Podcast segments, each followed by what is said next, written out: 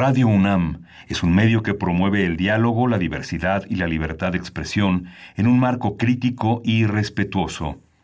Los comentarios expresados a lo largo de su programación reflejan la opinión de quien los emite, mas no de la radiodifusora. Radio UNAM presenta Primer Movimiento. El mundo desde la universidad.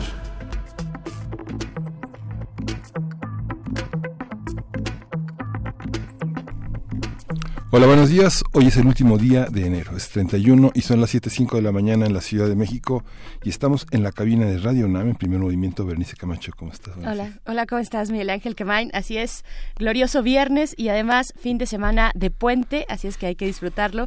Y aquí estamos para acompañarles, acompañarles en este fin de mes, 31 de enero. Y pues bueno, para eh, con mucha información esta mañana, por supuesto, antes de cualquier cosa, eh, damos también la bienvenida a quienes nos sintonizan en la Radio Universidad en Chihuahua en el 105.3, el 106.9 y el 105.7 de la FM. Muchas gracias por eh, sintonizar las frecuencias universitarias tanto de Chihuahua como de aquí de la UNAM en la Ciudad de México. Y pues bueno, mucha información y noticias interesantes, Miguel Ángel. Eh, mañana, mañana inicia ya el periodo ordinario de sesiones del Poder Legislativo y ya se empieza a perfilar la agenda la agenda, todos estos temas que nos darán mucho de qué hablar, muchas cuestiones que eh, pues reflexionar, que analizar. Estaremos, por supuesto, aquí en Primer Movimiento dando seguimiento a, todas y cada una de ellas en la medida de lo posible. Y es que eh, el presidente Andrés Manuel López Obrador planteó pues sus temas prioritarios, ¿no? Ante senadores de las bancadas de, la bancada de Morena y también bancadas aliadas como el Partido Verde, Encuentro Social y Partido del Trabajo. Esto ocurrió ayer en una reunión que tuvo lugar en Palacio Nacional. ¿Y de qué se tratan estos temas prioritarios que pone a la mesa el Ejecutivo Federal? Son siete, son siete para el periodo de sesiones, la ley de amnistía, eh, también están las reformas que han de dar pues viabilidad a la política social que ha emprendido este gobierno, elevar a rango constitucional las becas de jóvenes y apoyos a adultos mayores, por ejemplo. Eso es, ese es el segundo punto. El tercer punto, las reformas de procuración e impartición de justicia. En cuarto lugar está la despenalización del cannabis este que además es un encargo especial de la secretaria de Gobernación, Olga Sánchez Cordero. En quinto lugar, la regulación del outsourcing, outsourcing que bueno es una cuestión que se va perfilando también de cara a la implementación del TEMEC. Eh, y bueno, también está en sexto lugar modificaciones necesarias para la eh, implementación de este TEMEC. Eh, hizo hincapié en el outsourcing, pero después también dijo las distintas modificaciones necesarias para su implementación, la del nuevo acuerdo comercial con Estados Unidos y Canadá, y también se coló por ahí al final la cuestión del avión presidencial. Así es que, bueno, y el mismo día, el mismo día de ayer, la secretaria de Gobernación, Olga Sánchez Cordero, se reunió también con senadores de Morena, pero esta vez en el Senado, para pedirles orden, que tengan orden al interior y coordinación con el gobierno federal en materia legislativa, así como para informar a su coordinador, eh, a su coordinador de bancada y al gobierno federal antes de presentar eh, pues cualquier iniciativa, ¿no?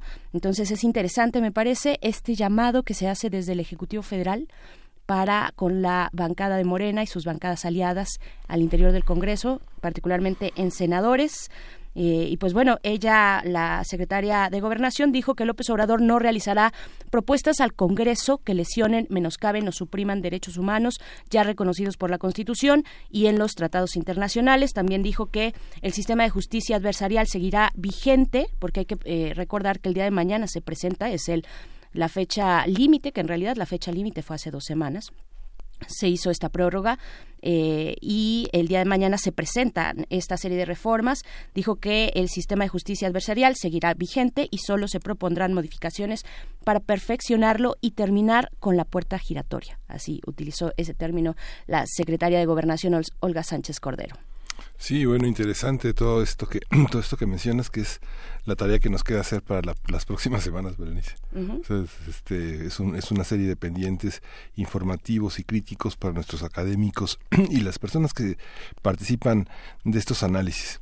Pues fíjate que eh, eh, en mi caso el día de ayer fue más amable, porque fui a la presentación del libro de José María Espinaza, el que hablamos mm. este, esta semana, eh, para una política del texto, nota sobre la literatura mexicana después de 1968, y fue una experiencia muy interesante. Lo presentaron Evodio Escalante, que es uno de los grandes maestros en la UAM Xochimilco, uno de los grandes tutores de los doctorados en literatura mexicana que se realizan y él mismo un ensayista sin límites sin fronteras un ensayista de poesía un ensayista sobre el tema de la narrativa breve, la narrativa extensa, que es la, lo que llamamos la novela, y estuvo Armando González Torres, también un ensayista muy importante en nuestras letras, y Eduardo Vázquez, que ahora es titular de el, del, espacio de San Ildefonso, del antiguo Colegio de San Ildefonso, que es un espacio compartido entre la UNAM, la Secretaría de Cultura y el gobierno de la ciudad, y bueno, Eduardo fue secretario de Cultura, pero en realidad el papel que jugó ayer fue un poco no de anfitrión, sino de huésped de su propio espacio en el que también acompañó estos 30, poco más de 30 años de reflexión literaria. Lo interesante de esta presentación es que José María Espinaza está más allá de los grupos y desde ese mirador hace una serie de ensayos muy críticos sobre una literatura mexicana que no persigue ser vista desde la óptica del canon. Eso es muy importante porque los últimos años se ha caracterizado por una disputa de grupos eh, que tratan de definir lo que es la literatura. Grupos que se pelean esa definición de la literatura desde con el mercado también, ¿no? Parece que la literatura es lo que se vende, pero no necesariamente es lo que se vende. Lo que se vende es literatura, pero también es lo que es, es una, una temperatura del presente, necesidades de los lectores muy inmediatas para saber eh, necesidades de su presente, pero hay una tradición que desgraciadamente no ha circulado lo suficiente en las librerías, en los espacios universitarios, ni tampoco en los espacios de comentario. Y esa literatura es la que a lo largo de 500 páginas José María Espinaza presenta.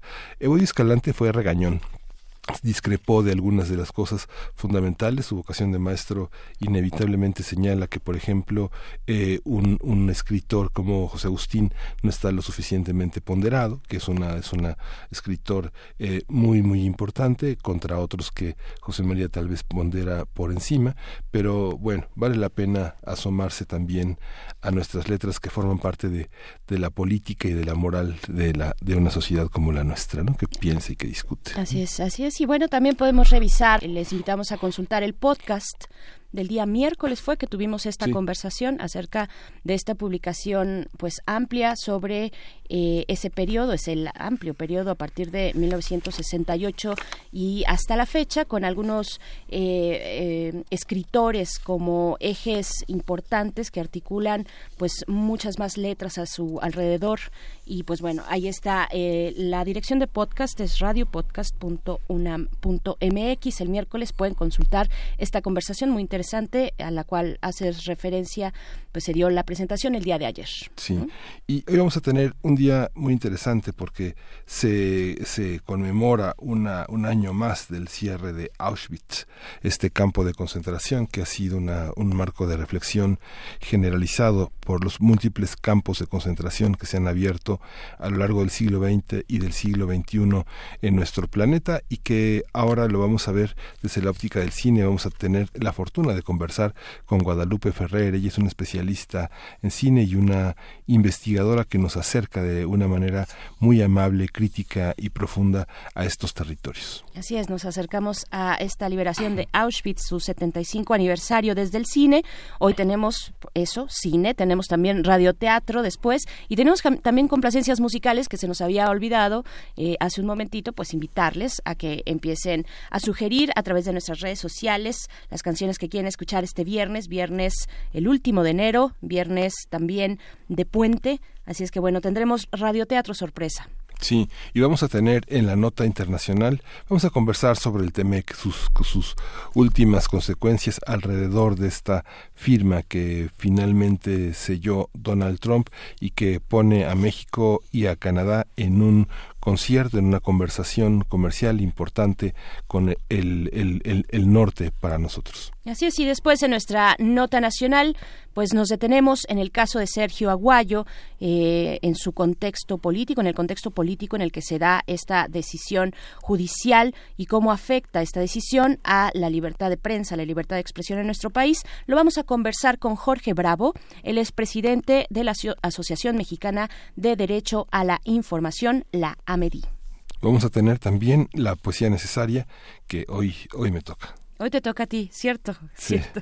Y después tenemos nuestra mesa del día. Regresamos a Auschwitz en estos 75 años eh, que han pasado desde la liberación de ese campo de, concentración, ese campo de trabajo terrible. Pues bueno, vamos a hacer memoria, un ejercicio de memoria. Esto en una conversación con la doctora Marta Ochman, quien es profesora de la Escuela de Gobierno y eh, Transformación Pública del TEC de Monterrey, especialista en asuntos de Europa. Y bueno, vamos a, vamos a tener una... ¿Cuál es nuestra primera complacencia? Nuestra primera complacencia. Ah, de Nina Hagen. Vamos a escuchar eh, de Nina Hagen. Eh, mm, yo no estoy tan segura de saber cuál es la canción que vamos a escuchar. Ah, sí, ah, por aquí lo tenemos, lo tenemos. Nuestra voz en la cabeza nos dice que esto es Du hast den Farmville. Vamos a escuchar Nina Hagen.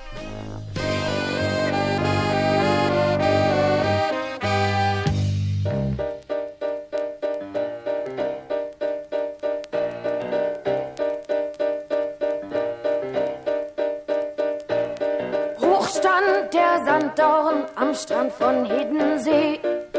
Micha, mein Micha, und alles tat so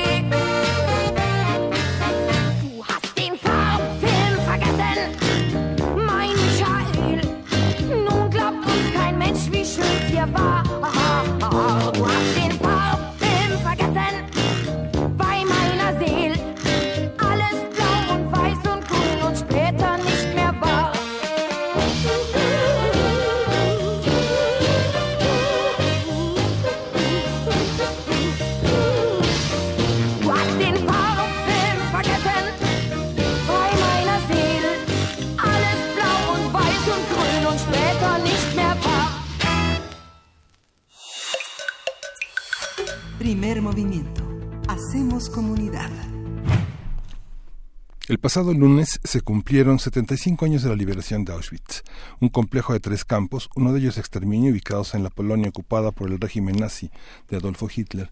Se estima que ahí murieron más de 1.1 millones de personas, la mayoría de ellos de origen judío. El tema del genocidio cometido por los nazis, así como las historias de este campo de concentración y trabajos forzados, de exterminio también, ha sido llevado al cine en películas como La lista de Schindler de Steven Spielberg en 1993, Amén de Costa Gabras, La zona gris de Tim Blake Nelson en 2001, El hijo de Saúl de Laszlo Nemes en el año de 2015 o La vida es bella, esta película de 1997 de Roberto Benigni. En el contexto de los 75 años de la liberación de Auschwitz, hablaremos de las propuestas cinematográficas que dan cuenta de estos hechos desde múltiples ángulos y temáticas. Y está con nosotros ya en la línea Guadalupe Ferrer, ella es especialista en cine, crítica, investigadora, gestora cultural. Buenos días, Guadalupe, gracias por estar aquí para comentar esto. Buenos días, Miguel Ángel. Buenos días, Berenice. ¿Qué tal? ¿Qué tal, Guadalupe Ferrer? Qué gusto eh, conversar contigo en este ángulo, este ángulo, bueno, a los 75 años de la liberación de este, de este campo terrible de Auschwitz. Eh, ¿Cómo se ven? ¿Cómo se ven 75 años de cine? Eh, ¿Qué podemos empezar a, comentar? Vaya, es un periodo amplio y hay algunas, eh, hay, una selección además que tú has realizado para nosotros para comentar en esta mañana. Bueno, mira, a mí me parece fundamental que la memoria no se pierda jamás, mucho menos en una situación que puso al mundo a verse a, punto de los horrores más grandes que se podrían cometer. Entonces, eh, tener presente y estar todo el tiempo recreando, trabajando sobre aquellos años tan espantosos eh, a través del cine es súper importante porque la imagen es muy fuerte, porque la reflexión, si es en una ficción condensada de dos horas y media, te puede llevar a conmoverte profundamente y a pensar en aquel momento, o porque el documental puede ponerte en el lugar y decir, claro, sí, tengo que asumir que así sucedió o que sí sucedió, ¿no? Cuando de pronto uno descubre que ha habido voces durante estos 75 años que han dicho que eso es un invento, ¿no? Entonces es una eh, cosa importantísima que el cine eh, haya se haya interesado, lo haya puesto en pantalla y haya llevado a las gentes hacia esta reflexión. Fíjate que yo pienso que de las películas perdón, fíjense que yo pienso que de las películas más eh, interesantes sobre el tema, hay muchísimas, ¿eh? muchísimas, pero yo traería a colación tres documentales que a mí me parece que además jugaron un papel muy importante y que eh, son como de lo más contundente que hay. Una de ellas es Campos de Concentración Nazi de 1945, hecha por George Stevens. Eh, Stevens lo que hace e, es, muy interesante porque muchos de estos eh, creadores eh, participaron en la guerra, ya sea como soldados, como resistentes. Stevens es uno de ellos, está en el ejército norteamericano y está encargado de eh, registrar cuando se abren los campos. Bueno, hace una serie de tomas tan brutales, tan impresionantes que luego serán usadas en el juicio de Nuremberg para eh, acusar de los crímenes de lesa humanidad a estos nazis, ¿no? Entonces, eh, luego Stevens hará la película de Ana Frank en 59, pues 45, 59, 12, 14 años después, pero es muy importante señalar que a mí me gusta en términos de la biografía de un individuo que no solo cambia eh, lo que él hace en pantalla, sino cómo cambia él. Stevens era un director de comedia en Estados Unidos, hacía las películas de Fred Astaire y Ringer Rogers y se va, hace esto y regresa y no puede hacer otra comedia, no puede. Entonces hace eh, Ana Frank, gigante, pero este esta película yo que, que sí se puede acceder a ella, incluso está en Netflix o mm, yo creo que la encuentran en YouTube, Campos de Concentración Nazi, vale la pena por el documento, cómo, mm. cómo se armó en ese momento. Luego hay otro documental extraordinario, este es un mediometraje, se llama Noche y Niebla de Resné, de Alain Resné, a veces es mm, eh, menos eh, traído a colación, pero yo creo que es un imperdible eh, él lo hace en 1956. Alain Resnais es de estos directores de la nueva eh, ola eh, francesa, con Truffaut, con Godard, y eh, su documental es tan fuerte, o sea, es lo mismo, abren el campo, él entra y empieza a narrar a través de la voz de un poeta que hace el guion de la película, este, lo, el horror que se está viendo ahí, pero no hay artificio, eh, ahí está el horror, demuestra que sigue indeleble en Auschwitz, en perdón, Auschwitz y eh, esta obra tiene además esta esencia poética, aunque es brutal decirlo, eh, que no es un registro nada más, sino que se constituye como un testigo muy profundo y conmovedor del episodio. Cuando abren el campo todavía encuentran ahí los testimonios de aquellas cosas tan espeluznantes, de los mm, cantidad de cabellos, de individuos, de piel. Bueno, no quiero especificar, pero es una eh, una película que no debe perderse, tiene que verse, la tendrían que conocer todas las generaciones. Este, el poeta que trabaja haciendo el guion es Jean Carroll, él estuvo, es un superviviente, entonces hay una, apelan a una responsabilidad de la memoria, de la memoria para no identificar la catástrofe solo en ese momento y solo como algo que se acabó, sino como una alerta para que a nuestro alrededor siempre descubramos que la llama de la intolerancia puede llevarnos a cosas pues espeluznantes.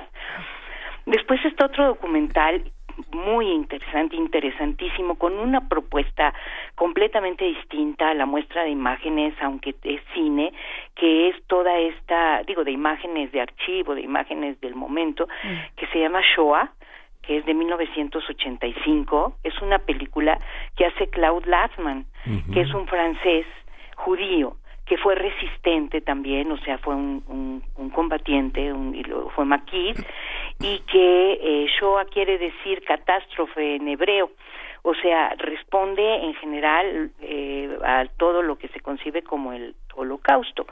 Entonces, nada más que este documental dura casi 10 horas, 9 horas 40 minutos aproximadamente.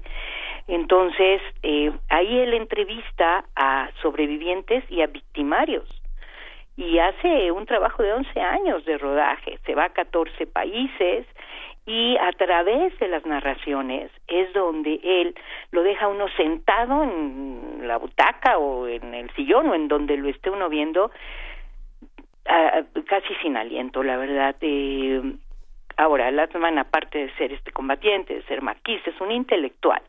Él sucede a Sartre en la revista, en la dirección de la revista Tiempos Modernos en Francia.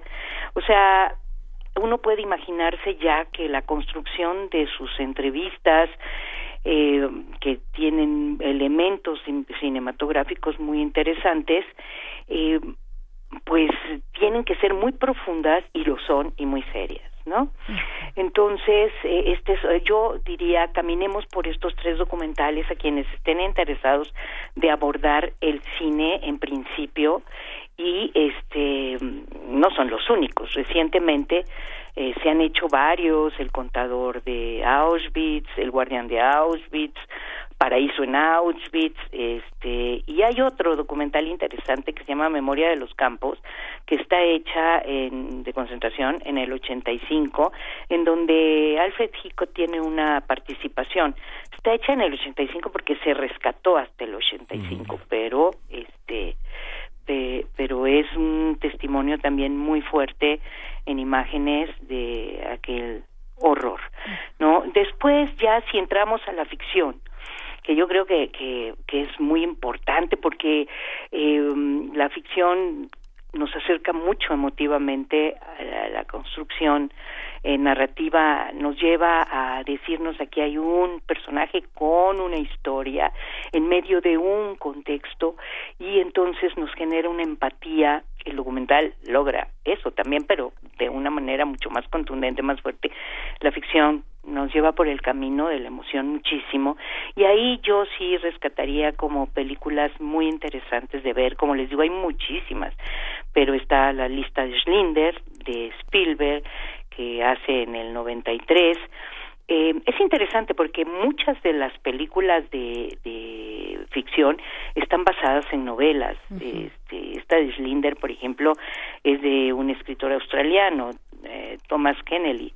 Y la historia pone el acento en cómo desde un individuo que está del otro lado, que es un tipo que pertenece al ejército nazi, que es un empresario, eh, que es este señor Oscar Schlinder, puede haber una un desarrollo de personaje, un cambio importantísimo en el personaje que lo lleva a ser precisamente uno de los salvadores de un grupo de judíos muy importante, está basado por supuesto en una historia real, y este yo sí creo que es una muy buena película eh, que hay que ver en este tenor. Ahora eh, contraria por ejemplo a la lista es Linder porque no sé por qué los críticos les encanta contraponer no está el hijo de Saúl que es una película reciente del 15 que es de un director húngaro Laszlo Nemes tú lo mencionabas ahorita en la introducción.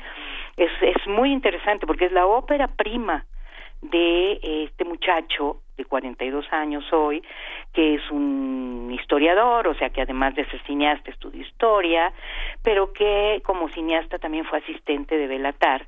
Y es una ópera prima que gana un Oscar, gana en Cannes, o sea, gana el Oscar como mejor película extranjera, gana en Cannes, entonces, pues sí es, eh, es cinematográficamente esto es muy interesante, pero además tiene una forma de, de narrar que lleva al espectador eh, casi en la nuca de Saúl, o sea, la espalda y que los hechos tremendos, devastadores, van sucediendo como a los lados, ¿no? Y entonces a uno lo mete en esta sensación eh, agobiante de cotidianidad imparable, de, de terror, ¿no?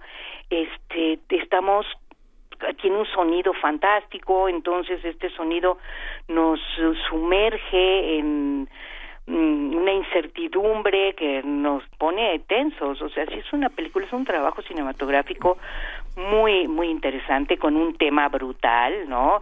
Este también que es que este pobre húngaro trabaja o sea, el personaje en los hornos crematorios y le toca quemar los cadáveres de las gentes de su pueblo, ¿no? y entonces ahí él decide que un joven es eh, su hijo y que tiene que darle un entierro digno. Entonces, en este mundo tremendo este de horrores, él está buscando una forma de encontrarle sentido a estar ahí, ¿no? eh, es una película interesantísima Después yo diría también que la decisión de Sofía, que es una película británica y norteamericana, que es más desde el 82, que está hecha por Alan Pakula, eh, que también está basada en una novela de William Styron, eh, que tiene la superfotografía de Néstor Almendros, ¿no? Tiene toda esta parte en donde la protagonista eh, tiene un secreto y es un secreto brutal que la lleva a tomar en también este mundo de espanto en Auschwitz una decisión que la perseguirá por el resto de su vida y es una culpa que le costará, bueno, que no se quitará jamás, ¿no? eh, yo apuntaría que lo que es también muy interesante en todo este cine, eh, en estas películas que valen mucho la pena es eh, los dilemas de sus personajes, o sea, eh, no solo están eh, del lado de los que sufren eh, inevitablemente siendo víctimas, sino que también además son doblemente víctimas porque en muchos casos están obligados a tener una participación ya ya no solo a sufrir los horrores del campo, a hacer los trabajos extenuantes, a, a morir de inanición o torturados, sino a jugar papeles que van contra pues contra toda su, su voluntad moral y, y, es una manera de quebrarlos y destruirlos. Hay una película muy interesante que se llama Capo de Gilo Pontecorvo, eh, que es del 60, eh, que también estuvo nominada al Oscar, en donde es el papel, el capo, son como los celadores de los campos de concentración, y una mujer que logra hacer pasar que no es judía para salvar la vida, es puesta como un capo eh, que tiene que estar haciendo horror y medio a sus compañeros o a, a, su gente, ¿no? Entonces ahí, este, también la decisión que ella tiene que tomar, o sea, son eh, realmente historias que para nada son fáciles, están basadas en esta capacidad de, sobrevivencia y de la voluntad humana por un lado y de la capacidad destructiva por el otro, ¿no? Yo te mencionaría así como estas, amén, la mencionaste tú, la de Costa Gabras, que hizo en el 2005, y sobre el holocausto en general, pues está en El pianista, que es muy interesante. O sea, hay una gran cantidad de películas basadas en, en, en nuestro campo, en Auschwitz, en este lugar tan tremendo en donde su puerta decía el trabajo libera este yo creo que estas son de las que más eh, nos pueden demostrar el terror que se vivió en los campos de exterminio, porque hubo otros campos que no necesariamente eran de exterminio, había campos, eran de concentración, pero eran campos donde, por ejemplo, estaban prisioneros militares eh, de guerra, ¿no? Este, no tenían eh, este fin de acabar con una población, con como sí sucedió con eh, los exterminios, eh, los campos de exterminio contra los judíos, los romaníes, eh, y al principio con los contra los enemigos políticos, contra desde el 33 hasta el 38 los campos son para meter comunistas, socialistas, eh, discapacitados, eh, eh, clérigos que estaban contra el ascenso del nazismo, o sea, para cualquier opositor del régimen. A partir del 38 ya es esta situación de exterminio de la población civil y pues estos testimonios, estos documentos eh, permitieron también, aparte de las reflexiones que se hicieron eh, por todo mundo, por filósofos, por escritores, que en 1949 en la Convención de Ginebra se viera cuáles eran los, el, cuál era el trato que las partes beligerantes debían dar a la población civil. La Cineteca tuvo una película soviética recientemente durante mucho tiempo que se llama Ven y Mira, que habla de cómo eh, al frente oriental la idea nazi era exterminar a las poblaciones. No era lo mismo para el frente occidental. O sea, contra los eslavos fueron brutales también. Llegaron y quemaron poblaciones completas, eh, hacían campos de concentraciones locales, en fin.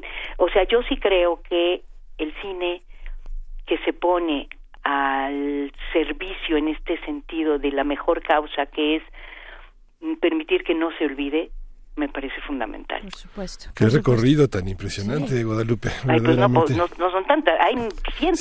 Sí, lo que sucede es que, bueno, en algunas, en, en algunas eh, películas que recorres, eh, son auténticamente metáforas de lo que pasa en nuestros días. Son, no sé, la decisión de Sofía hace ver que lo que no son estrictamente campos de concentración son territorios de autoritarismo y miseria que obligan a las personas a tomar decisiones por el menor mal posible, en el que la culpa nunca desaparece, ¿no? Y esta, esta, ese señalamiento que haces pues es, pues es muy importante. También es muy emocionante lo de Claude Lanzmann. Tuvimos oportunidad de ver la película aquí en la Cineteca cinco horas seguidas cuando vino a presentarla en México. Presentó el libro negro. Es que la obra de Claude Lanzmann este lanza una toda una irradiación este Robert Fornicier que fue el historiador que se ocupó de negar el holocausto pues fue una verdadera batalla de toda de toda esta de todo este conjunto de judíos muchos de ellos avecindados en Berlín y en París como Ilya Ehrenburg, Vasily Grossman, que, que de, alguna manera dejaron toda esta toda, esta alianza ¿no? que, que se desprendió de todo ese gran trabajo periodístico de Lanzmann, ¿no? que es muy muy conmovedor. ¿no? Sí, claro, claro. Sí, uno agarra y dice desde desde aquí, desde donde uno está, eh, que, que, a qué tipo de loco se le puede ocurrir negar lo que pasó. Bueno, ahí están, ¿no? Ahí están. Todavía está Vox en España, está un resurgimiento tremendo de posiciones fascistas por todos lados y sí es sí es muy muy importante. Mira Shoah quizá eh, esta de Lasman tendría que de alguna manera ser vista ya por los adolescentes eh, 16 17 años. Tendría eh, la gente que reconocer cuando alguien quema libros no cuando alguien eh, trata de anular a un ser más débil, cuando quiere desconocer a un distinto. O sea, realmente la gente deberíamos de aprender, deberíamos de educar a identificar al fascismo para saber cómo pues combatirlo o evitarlo, ¿no? Opera, como opera. Y, y, yo creo que ahí hay un gran punto, eh, querida Guadalupe Ferrer, un gran punto que tocas. ¿Cómo identificar eh, a los perpetradores de estos crímenes? Que es otra de las eh, de las temáticas en torno a las que el cine se ha desplegado respecto a Auschwitz y, el exterminio, ¿no? Eh, ya lo decía también, o sea, esta, esta eh, gran obra de Hannah Arendt que en algún momento dedica a eso, al origen del mal, ¿no? A la reflexión sobre por qué eh, eh, eh termina en una conclusión muy muy compleja y muy interesante pero que básicamente es pues eran personas normales. Eran personas normales que estaban dentro de una lógica o un sistema burocrático que eh, pues finalmente estaban obedeciendo órdenes. Y ahorita que estamos hablando de películas yo eh, y que hacías mención también de aquellas que vienen de libros como la lista de Schindler pienso en la del lector que es una adaptación del libro de Bernard eh, Schlink el lector no eh, que además el, el, el, el escritor Schlink es es jurista. Es jurista y, y da clases de derecho en Alemania en fin eh, y pues bueno, pone esto, muestra el tema de la alienación de estos personajes que finalmente pues eran más que custodios, fueron verdugos. ¿no? Y, que finalmente eh, nos lleva a pensar también en los juicios de Nuremberg, en toda esta cuestión de quiénes fueron los que perpetraron estos crímenes terribles, ¿no? Mira, yo eh, claro que es una discusión enorme. Eh, sí creo que abonan a la conformación de eh, perfiles fascistas eh, los espacios de violencia, o sea, la gente creada en la violencia, la, educada en la violencia, la gente que encuentra en la violencia la forma de resolver sus problemas o de sobreponerse a sus complejos, ¿no? Y yo sí creo que eh, hay que diferenciar. Una cosa fueron soldados, ¿no? Y los pobres soldados en general, pues están ahí a veces, como decían en muchos críticos en la Primera Guerra Mundial en películas muy buenas. Eh, señores, a veces uno piensa que el enemigo está atrás, ¿verdad? Ahí vamos adelante, los seres humanos, ¿no? A darnos decates, los italianos contra los alemanes y soy un obrero italiano que voy y le doy, eh, mato a un herrero eh, francés y lo, en cambio los generales están atrás dirigiendo esto, pues, ¿no?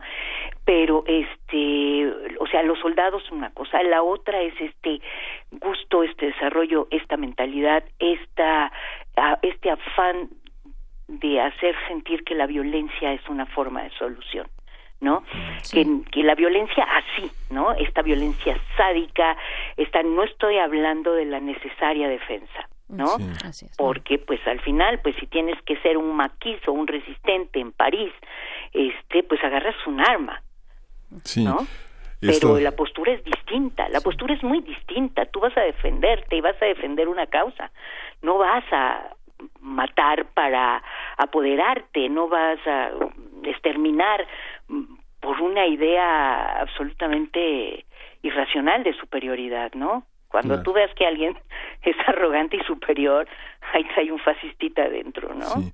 Lo que sucede es que el, ejército es un cuerpo, ¿no? Entonces, digamos, eh, en lo que hemos estado luchando en, todos estos últimos 75 años es, es, es, descorporizar la violencia de un cuerpo destinado al servicio y a la, y a la seguridad. Y justamente esta parte es lo que logra el, el hijo de Saúl, que finalmente dicen, bueno, esto era una industria y todo era, era, era, era una funcionalidad, pero justamente eh, algo que se ha convertido en una cosa, un cadáver, ¿no?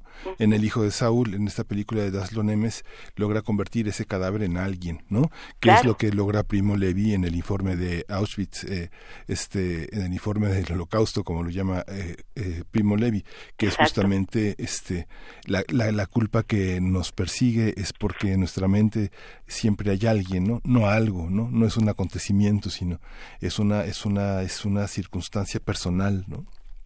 Pues eh, eh, Levi hace una, uno de sus libros, La Tregua, la hacen también película después. Yo creo que Levi es, eh, da una gran cantidad de reflexiones sobre ese momento, sobre la supervivencia, sobre cómo eh, efectivamente atravesar esta tragedia de hasta dónde pude. Es un sobreviviente, o sea, se salvan 20 italianos. Sí eh, de judíos que son presos junto con Levi de, de 650, ¿no? O sea, alrededor tuyo estás viendo cómo se va acabando tu espacio, tu mundo, tu gente, ¿no? Este, hay una película también en este sentido bien interesante que se llama Los falsificadores. Ah, mm. Esa es eh, una película austroalemana, es eh, como del 7 más o menos, de Rosowski. Y él eh, hace una historia también ahí en donde unos, no sé si han tenido oportunidad de verla, pero unos hombres que de por sí eran expertos, eran ladrones, eran falsificadores, eh, son puestos, al, los nazis los agarran para que empiecen a falsificar dólares y libras esterlinas, ¿no? Y, pero ellos están en el dilema absoluto de o lo hacen para salvar la vida y ayudan a los nazis o o no lo hacen y los matan, ¿no? Este, es este dilema moral permanente que te pone en la situación más límite que yo me imagino que ha podido existir, ¿no? Para el ser humano y que pues te confronta no solo contigo mismo, sino con el sentido de la vida, que es un poco lo que está buscando Saúl en su película, ¿no? En, en su personaje. El personaje pues. de Saúl más bien, ¿no? Sí. Pues querida Guadalupe Ferrer, te agradecemos mucho esta pues esta gran explicación, estos puntos, estos nodos en torno al cine de Auschwitz. Eh, muchísimas gracias y pues estaremos eh, tocando a tu puerta para, para conversar sobre otros temas si, si estás eh, Claro que sí, Berenice, nada más déjame cerrar con algo que me vino a la cabeza. Cuando iba yo, cuando me invitaste a participar, cuando me invitaron a participar.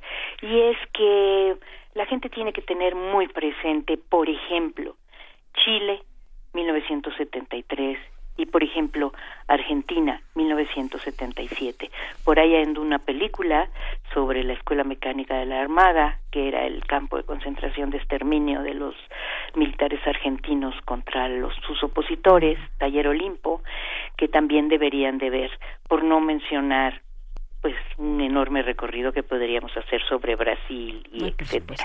¿no? Claro, por supuesto que ese es otro ángulo. Te agradecemos mucho, Guadalupe Ferrer. Te mandamos un abrazo. Disfruta tu viernes. Gracias, bye. Igual. Hasta luego. Pues bueno, vamos a ir con música. Tenemos comentarios que haremos después sobre, pues bueno, hay muchas, además muchas referencias eh, cinematográficas sobre Auschwitz y todo este conjunto de terribles momentos eh, de esta historia, de nuestra historia también. Vamos a ir con música, eh, porque es viernes de complacencias musicales. Esto lo pide Miguel Ángel Gemirán, es de Pink Floyd y la canción es Take It Back.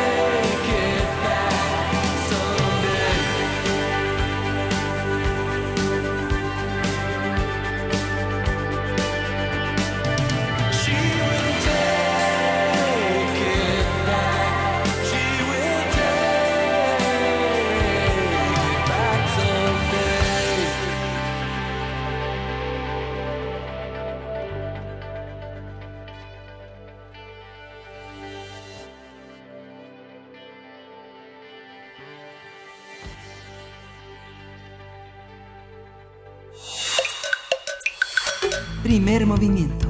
Hacemos comunidad. Para teatros, los radioteatros de primer movimiento.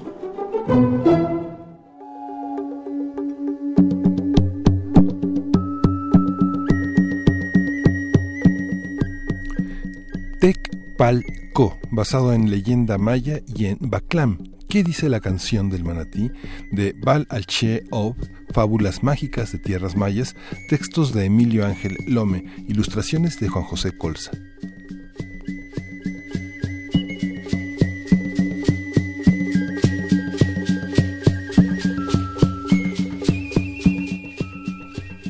Estamos en la isla maya de Cusamil. Aquí vive la tribu Cojunlich, hombres, mujeres y niños tranquilos, trabajadores y muy felices. Todos en esta tribu disfrutamos lo que la tierra y el mar nos proporciona. Nachan Khan es nuestro cacique y a su hija Sasil Ha le encanta nadar en el mar. Un día, cuando estaba buscando conchitas en el fondo del agua, alcancé a ver un animal muy extraño.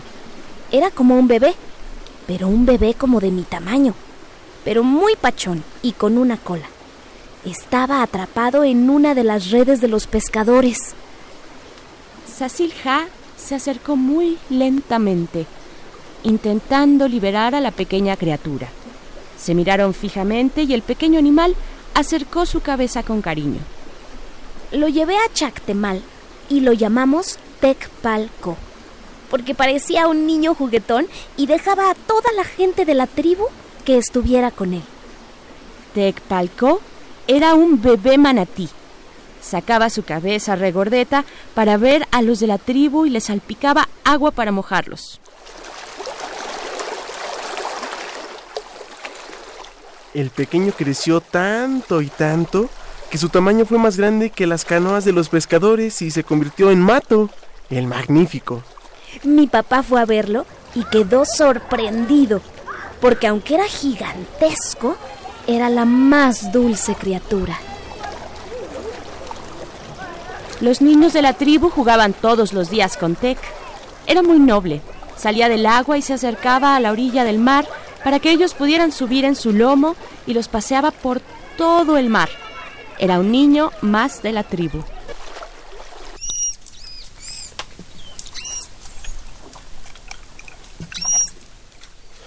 Un día llegaron unos hombres de vestimenta extraña y sometieron a nuestro pueblo aún con nuestra resistencia y nuestra lucha. Huimos a la selva. Aquellos hombres del mar nos vencieron con sus armas, de las que salía fuego. Tecpalco se quedó solo. Su llanto se escuchaba hasta donde Sasilja y su tribu estaban.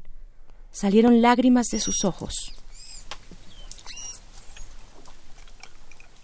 Una tarde, cuando comía hierbas a la orilla, uno de los conquistadores se acercó a él.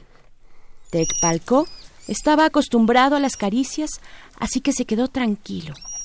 Jamás esperó que ese extraño le arrojara una lanza. Ese día, el manatí descubrió que todos los seres humanos, no todos, eran iguales. Desde ese momento, temeroso de que le hicieran daño, se fue a vivir bajo el agua y solo salía a la superficie para tomar un respiro.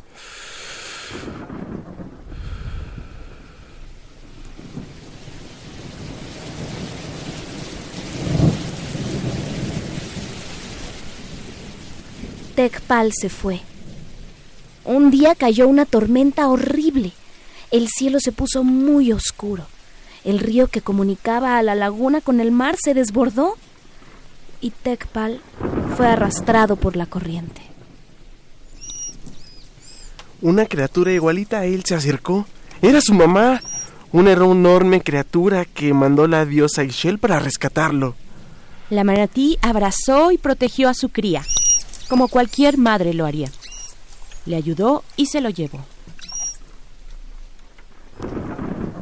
Desde ese día, cada noche de luna llena en la tribu, escuchábamos cómo las madres manatíes le cantaban a sus crías y todos escuchábamos con atención. Todos los animales adultos de las tierras mayas, incluyéndonos, aprendimos la canción del manatí para cantársela a nuestras crías para celebrar momentos importantes. Desde su casa de agua y manglar, el pacífico manatí borda con luz de luna, de luna llena, su canto. Eres de aire, agua, tierra y fuego.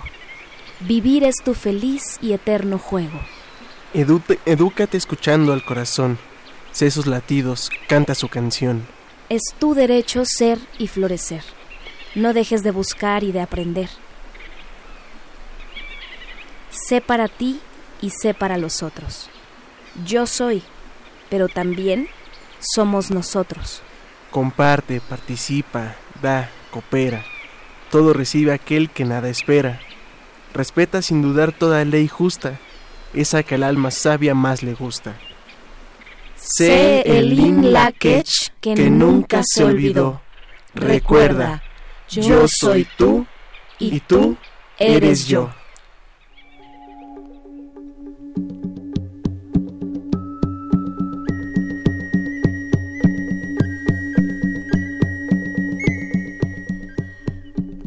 Tecpalco, basado en leyenda maya y en Baclam. ¿Qué dice la canción del manatí? De Bagalche of Fábulas Mágicas de Tierras Mayas, textos de Emilio Ángel Lome, ilustraciones de Juan José Colza. Inlakesh quiere decir yo soy tú. Es un saludo maya. Es muy importante porque al reconocer esta verdad se crean los cimientos sólidos para un verdadero desarrollo como humanidad unificada. Los mayas daban este saludo cuando se encontraban y respondían con Halaken, que significa y tú eres yo. Este concepto de unidad llevó a la civilización maya a un desarrollo extraordinario.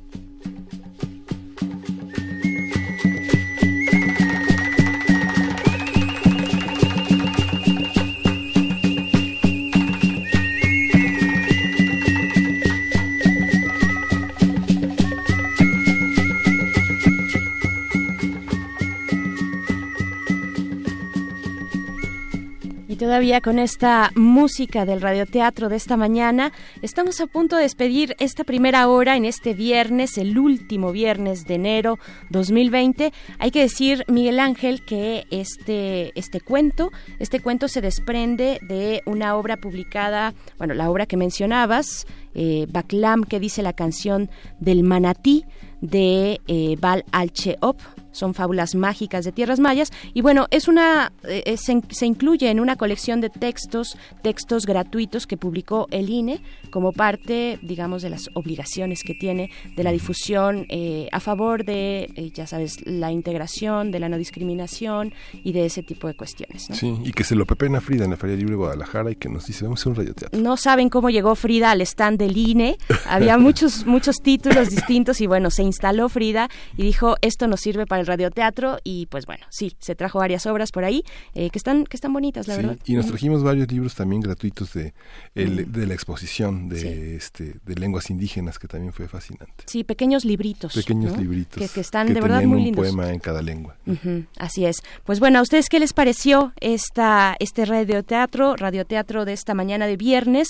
Hay que eh, dar el crédito también a nuestra querida compañera de servicio social Mexli Montero, que hizo una una adaptación interesante de este, pues de esta publicación del INE con otro cuento está haciendo una adaptación, una mezcla de dos cuentos, así es que de verdad el talento de Mesli, pues ustedes lo pueden disfrutar a través de estas eh, frecuencias.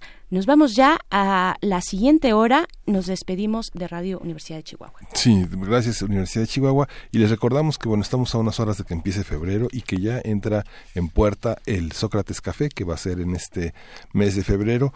Recuerde, el tema es cómo iniciar una conversación, cómo entrar en materia en una discusión completa profunda. El buzón de voz donde nos puede dejar su propuesta es 5556 23 32 81. 55 56 23 32 81. Vamos al corte y volvemos a primer movimiento.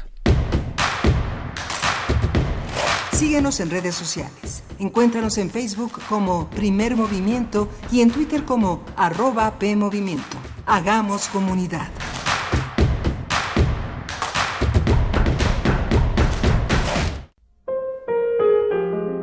Quienes cambiaron la historia de la música y quienes la están reescribiendo llegan a tus oídos en el ciclo de conciertos clásicos y no tan clásicos. Todos los jueves de febrero a las 20 horas.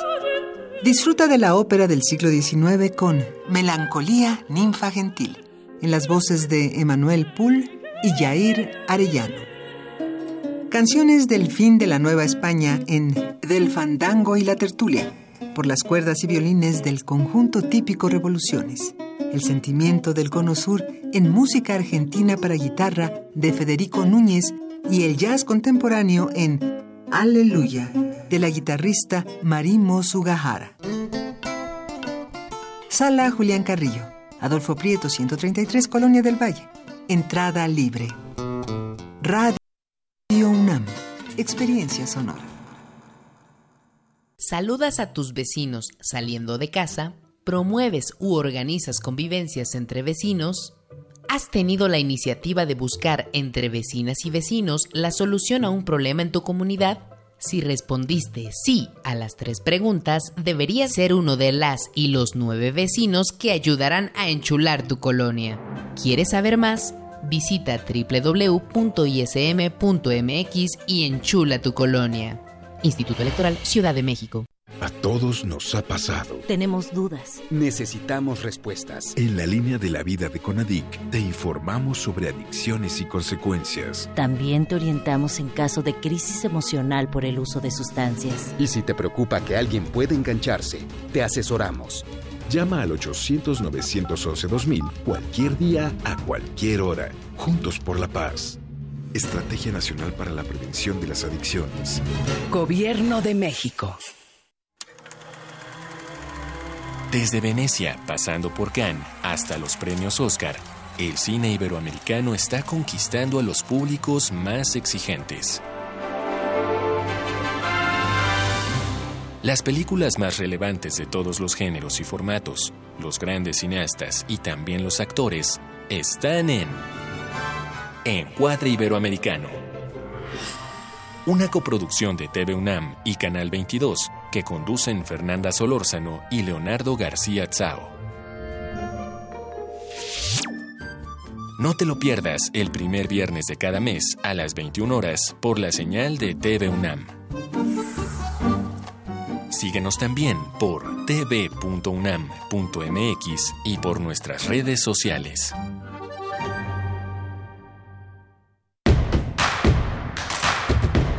Queremos escucharte.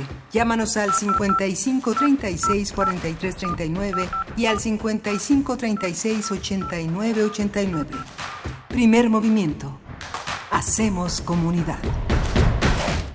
Hola, estamos de vuelta. Bienvenidos, bienvenidas. Estamos iniciando nuestra segunda hora ya de primer movimiento en este viernes, este viernes de descanso para las escuelas de educación básica. Así es que disfruten. Nosotros les acompañamos desde estos micrófonos de la radio universitaria en el 96.1 de FM y saludamos también a otras frecuencias, otros territorios que nos escuchan. Miguel Ángel, buenos días. Buenos días, Vanessa Camacho. Le damos la bienvenida a la radio Nicolaita allá en Morelia, Michoacán, en, en, en ese gran estado y en esa gran ciudad que es Morelia y compartimos nuestras frecuencias. Tuvimos una un encuentro con Guadalupe Ferrer muy muy muy interesante ella siempre tiene siempre tiene una, una visión panorámica profunda muy documentada del cine el cine que es este gran arte que está irradiado por muchísimos aspectos la fotografía la música el sonido eh, la plástica de la de la escenografía el texto en fin Guadalupe es alguien que sabe eh, devolvernos devolverle al cine esa esa magia no Así es, así es. Pues eh, gracias, gracias por continuar en sintonía. Venimos precisamente de esa conversación y también de nuestro raso. Martelena dice, muy bueno el cuento. De las películas también se podrían mencionar La llave de arena, cómo, cómo impactó a, no, perdón, La llave de Ana, cómo impactó a los seres humanos. Y nos dice Mayra Elizondo, dice, radioteatro de hoy me hizo llorar. Ella es la que dice que bonita eh, la última, la, la, pues este, este tipo de saludo que mencionabas, Miguel Ángel, un saludo más eh, que inicia con un inlakech, que quiere decir yo soy tú, y le pueden responder a quien les diga de esa manera, les salude así, les, les pueden responder halaken, que significa y tú eres yo. Así es que es, es una bonita forma de saludarnos en esta mañana de viernes. Y pues bueno, en esta conversación que tuvimos eh, con Guadalupe Ferrer, nos dicen por acá, eh, Rayo que no cesa, buenos días, dice, me parece importante mencionar que muchas de las películas que se mencionaron fueron realizadas por pensadores y realizadores de izquierda, desde el marxismo incluso pone ahí un punto interesante. Dice, por lo, eh, pero ¿cuál sería la recomendación desde la visión soviética de quienes liberaron el campo de concentración? Pues sí, esa es también eh, una cuestión. Vamos a seguir hablando de Auschwitz, de estos 75 años de la liberación de este campo pues de exterminio. Eh, eso hacia la mesa del día, pero mm, para la hora que viene, para la hora en este momento, vamos a tener una nota nacional eh, dedicada al caso de Sergio Aguayo. Vamos a conversar con Jorge Bravo, quien es presidente de la Asociación Mexicana de Derecho a la Información, la AMEDI por sus, por sus siglas, y nuestra nota internacional también está interesante. Sí, vamos a continuar esta reflexión sobre el TEMEC, esta vez con la conversación con la investigadora María del Rocío Méndez, ella es internacionalista y bueno, es una persona que ha estado aquí también en este proceso de entender el TEMEC. Así es, pues bueno, muchísimas gracias por continuar. Ahí están nuestras redes sociales para que sigamos haciendo comunidad, sigamos leyendo sus comentarios aquí al aire, arroba PMovimiento, así nos encuentran en Twitter, primer movimiento una en Facebook. Y bueno, eh, dice por aquí Elizabeth Cruz Madrid, dice... Sobibor es el nombre de otro campo, ah, es el nombre de otro campo de concentración y el nombre de una novela juvenil maravillosa. Está publicada por Castillo y ahorita precisamente está en cartelera, eh, algo que no es eh, necesariamente la temática del campo de concentración, pero sí de la persecución a el pueblo judío en la Segunda Guerra Mundial, que es esta película de Jojo Rabbit. Eh, una visión o una película que plasma la visión de un niño, de un niño que está instruido en las juventudes hitlerianas. Eh, mm. y, que bueno tiene ahí toda una cuestión familiar interesante la fotografía es muy bella y pues bueno si ustedes ya la vieron díganos qué les pareció les gustó no les gustó pues bueno vamos vamos con lo siguiente vamos a ir ya directo a nuestra nota internacional primer movimiento Hacemos comunidad. Nota Internacional. Donald Trump, presidente de Estados Unidos, firmó la mañana del miércoles pasado el Tratado Comercial entre México, Estados Unidos y Canadá.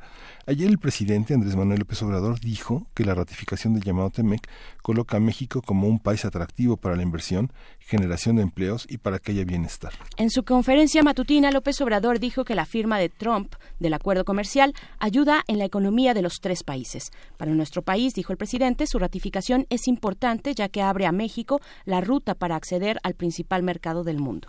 Hasta ahora, Canadá es el único país que aún no ratifica el tratado comercial. El gobierno de ese país comenzó el proceso el pasado lunes y pidió a los legisladores de oposición aprobar formalmente el acuerdo lo más rápido posible. A partir de la firma de este acuerdo comercial por parte del mandatario estadounidense, hablaremos de las implicaciones para mexicana ante su implementación. Para ello nos acompaña en la línea esta mañana María del Rocío Méndez. Ella es licenciada en Relaciones Internacionales, académica de la FES Aragón y especialista en Comercio Internacional y Negocios Internacionales. Bienvenida, profesora María del Rocío. Muy buenos días.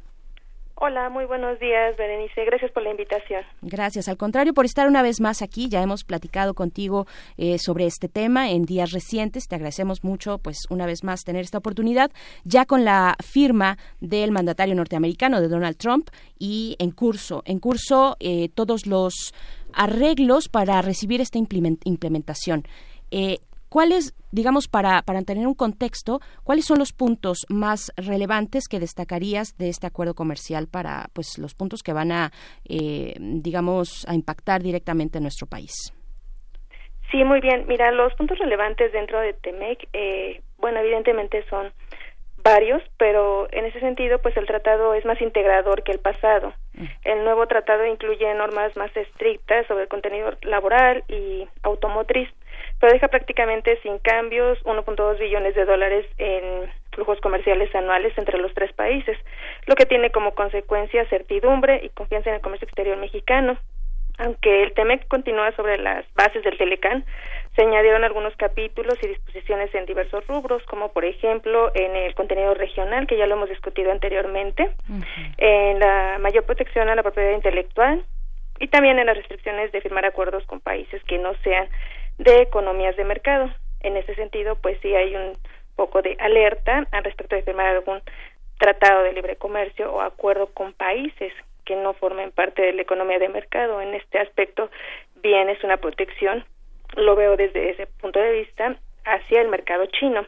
Y también otro tema importante que sobresale dentro de TEMEC es el tema de solución de controversias, en el cual pues Estados Unidos se encontraba un poco renuente al hacer algunas modificaciones sobre los paneles de solución de controversias, pero eh, efectivamente pues México y Canadá lograron que Estados Unidos aceptara las modificaciones al respecto del tema de solución de controversias y que los paneles no únicamente se utilizaran en el sector automotriz, sino en todas las industrias, lo que da una gran ventaja a México al respecto, porque hemos de recordar que dentro del marco del Telecan, pues México y Estados Unidos han tenido algunas diferencias comerciales, como por ejemplo en el tema del atún y del aguacate.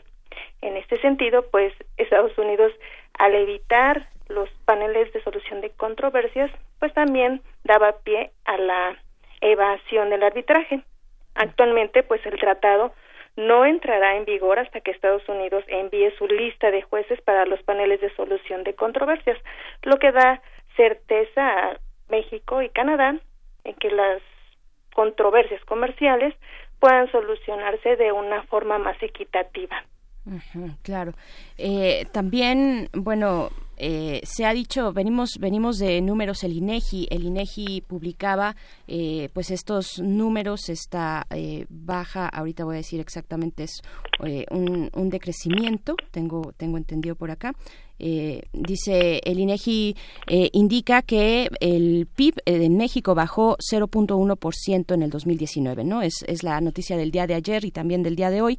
Pero cómo cómo empezar a, proyectar, digamos, la economía ya con este tratado, con este acuerdo, pues mucho más en firme.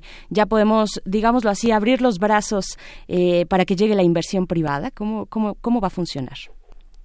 Mira, si en este aspecto efectivamente la economía de México ha sufrido una baja en su crecimiento, pero eh, el gobierno mexicano, una vez que se ha firmado este tratado, ha lanzado un nuevo proyecto, el cual eh, trata de incentivar la inversión. Incluso ayer el presidente López Obrador nuevamente hizo mención sobre este gran programa de gabinete de inversiones mm. coordinado por Alfonso Romo, el jefe de la oficina presidencial en el cual se, pretende incentivar la inversión para coadyuvar al crecimiento económico.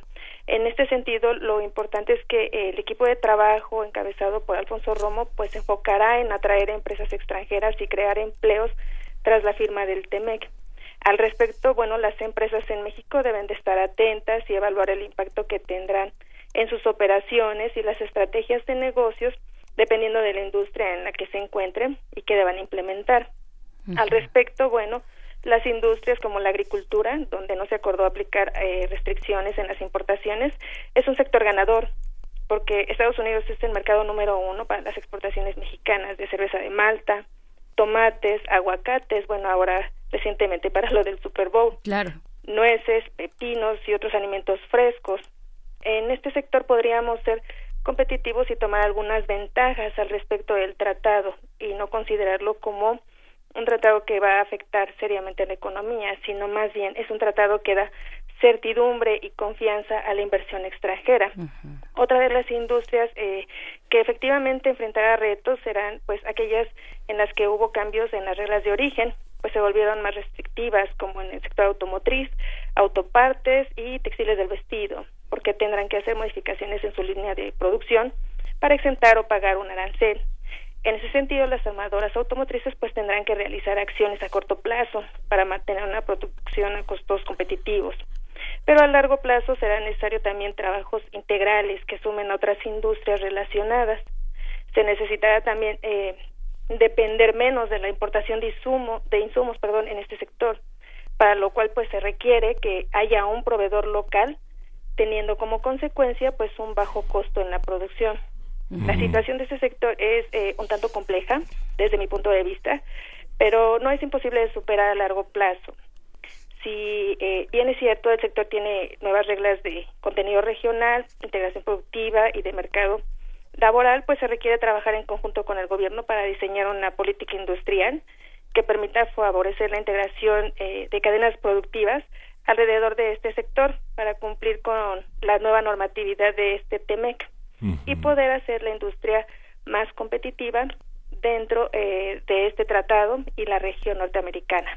Rocío, esta, esta, ¿cómo, ¿cómo interviene el gobierno federal en un aspecto técnico-administrativo para que eh, los acuerdos del tratado se, se, vinculen a empresas que no son tan grandes, que no tienen, eh, que no son internacionales y que no tienen la experiencia todavía para negociar con, con otros proveedores y otros distribuidores internacionales. ¿Qué, papel juega? ¿Cómo, cómo se hace? Eh, se hizo ahora un gabinete para justamente un gabinete en que coordina eh, Alfonso Romo para articular estos esfuerzos entre la iniciativa privada, los industriales y el gobierno federal. El Tratado de Libre Comercio es uno de sus miradores. ¿Cómo, cómo se articula? ¿Cómo se hace? Bien, mira, en ese sentido el gobierno federal está procurando que los principales sectores económicos del país trabajen eh, de forma, eh, digamos, eh, eficiente y de manera competitiva. Los programas que se tratan de actualizar y de eh, implementar para que este tipo de programa tenga éxito en un futuro, pues es básicamente eh, la promoción de la inversión extranjera en aquellos sectores que tenemos un poquito eh, descuidados, por ejemplo, en el sector agrónomo o incluso también los que se encuentran un poquito susceptibles ante la firma de Temex, como lo es el automotriz y el textil. Al respecto, el gobierno mexicano pues se encuentra preocupado y lo que trata de hacer es que haya una mayor eh, alianza estratégica entre aquellas empresas transnacionales eh, canadienses y estadounidenses que participan en el tratado y que pueden dar facilidades a aquellas pymes que desean participar a nivel internacional, sobre todo en el sentido de asistencia técnica, apoyos financieros y programas de mayor eh, capacitación interna en cuestión de mano de obra y eh, sobre todo el control de calidad de estos productos que se pretenden exportar. claro. Eh, profesora María del Rocío, ¿cómo toma una especialista como tú la, la creación de este gabinete económico, el, el, gabinete para el crecimiento económico? Es un gabinete muy especial que tiene eh, sus ramificaciones muy amplias, no solamente para la recepción del TEMEC, sino para muchos otros aspectos de la vida económica de nuestro país. Va, a estar a cargo de eh, supervisar los eh, proyectos prioritarios, estos proyectos del Tren Maya o el Transísmico. también, o sea, va a estar coordinando a Secretaría de Hacienda, a Economía, Comunicaciones y Transportes, Medio Ambiente y Recursos Naturales, Energía también. ¿Cómo, cómo se, se plantea, cómo se proyecta este gabinete económico? Es, es, realmente fuerte y especial, ¿no? Sí, efectivamente es un proyecto innovador. Desde mi punto de vista como especialista en comercio exterior, que creo que es un eh, gran proyecto, es ambicioso a nivel nacional. La preocupación por parte del gobierno federal para incentivar la economía y sobre todo para mantener un equilibrio económico pues es eh, preocupante para nuestro gobierno y efectivamente la posibilidad de que este proyecto eh, se concrete y tenga frutos a largo plazo, pues da la esperanza y la certidumbre a la inversión extranjera. Sobre todo también da confianza en el mercado nacional, porque en algún momento en sexenios anteriores con la firma de Telecan lo vimos al inicio, el contexto internacional era muy complejo diversos eh, sectores industriales nacionales se vieron afectados y resentían en su momento la firma de Telecan. Incluso hubo un mayor desacuerdo y aprobación en aquellos años de 1994. Mm. Actualmente el contexto internacional pinta diferente.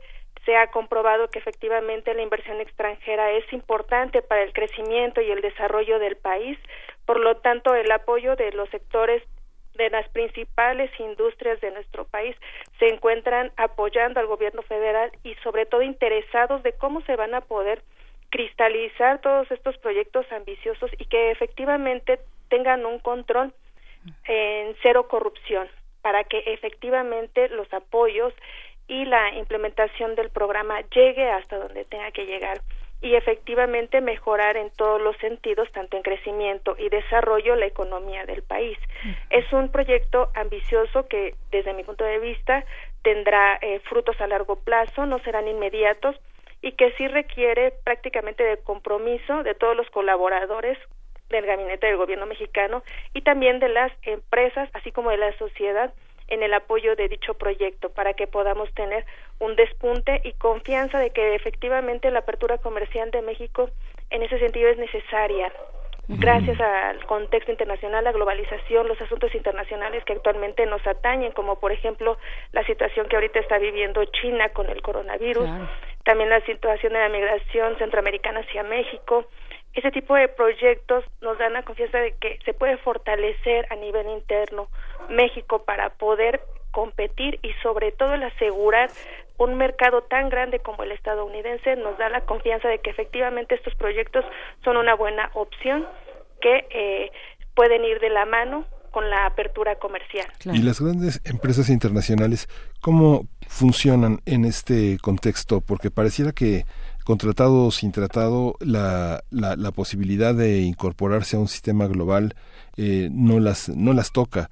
Esta, este tratado ¿Cómo las hará funcionar? ¿Es una, es una medida de regulación? ¿Es una medida de, de, prosperidad para ellos? ¿Cómo? Pienso en Cemex, pienso en Bimbo, pienso en este tipo de Maseca, pienso en estas empresas que tienen una gran, eh, la, industria cervecera, que tienen una gran afluencia en Estados Unidos y Canadá. Bien, mm, yo creo que el Tratado de Libre Comercio efectivamente sí está vinculado con la expansión de la inversión privada y que las empresas mexicanas que tienen alto impacto a nivel internacional lo podrían emplear para su beneficio.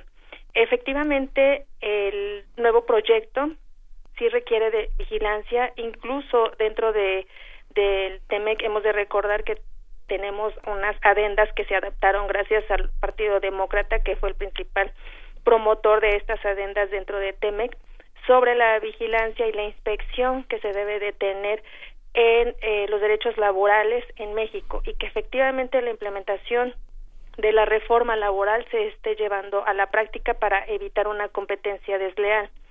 Si bien lo, el tratado es un marco regulador y jurídico a nivel internacional, el hecho de que en México también se implementen normatividades que regulen el comportamiento de las empresas y den eh, facilidades en cuestión de desarrollo laboral, que den oportunidades de crecimiento interno y sobre todo que generen productos que tengan alta calidad y competitividad a nivel internacional es importante para el país. Eh, no tengo la menor duda de que el proyecto que se está planteando para eh, percibir la inversión extranjera puede eh, motivar a las empresas mexicanas a que se vean en la necesidad de mejorar sus servicios a nivel interno para poder eh, mantenerse en el mercado y sobre todo buscar opciones de inversión. Hace poco eh, estaba platicando con otro eh, periodista al respecto pues del plan de desarrollo integral que se tiene con Centroamérica.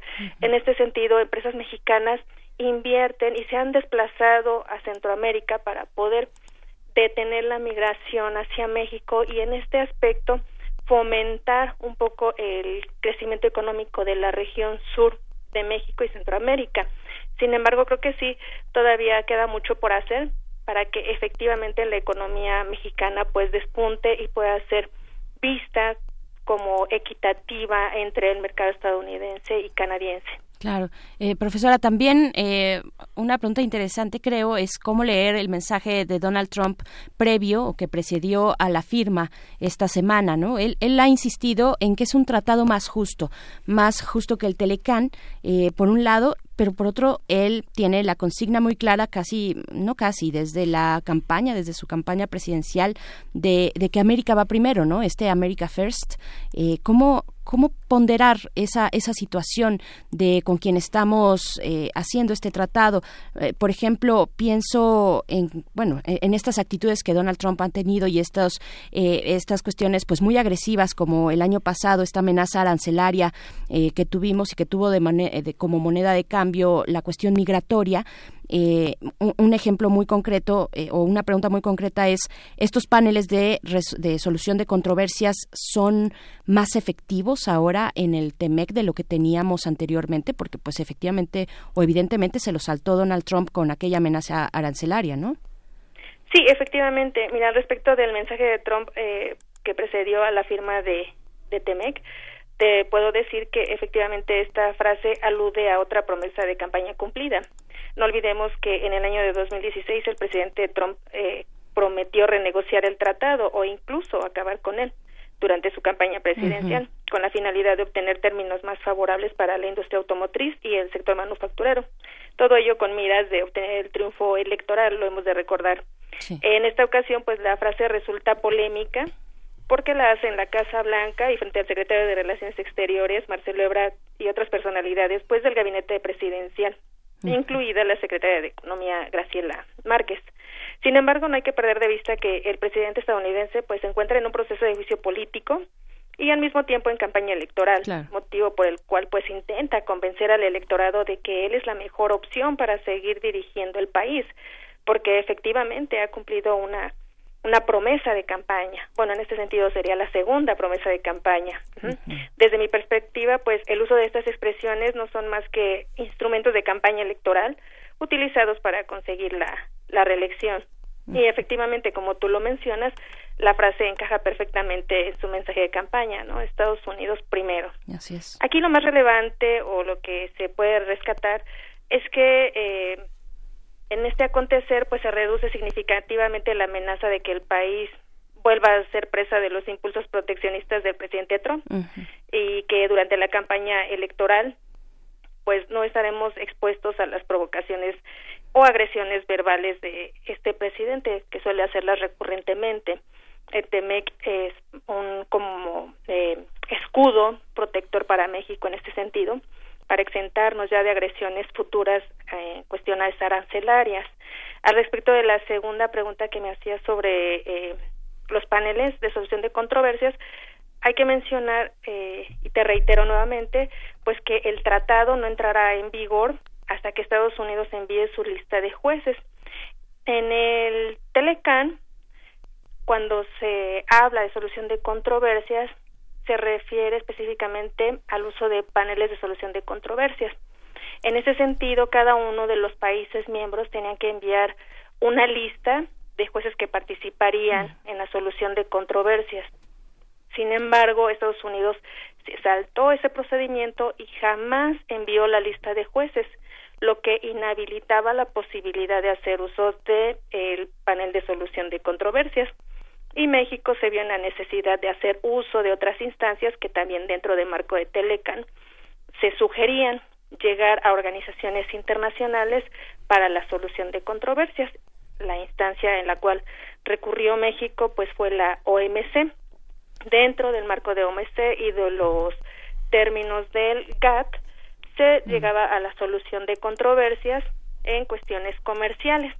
Actualmente en TEMEC se prevé que los eh, el nombramiento de los jueces para los paneles se dé una vez que Canadá haya firmado ya el tratado y una vez reunidas las tres firmas pues se tenga el listado de jueces participantes para la solución de controversias.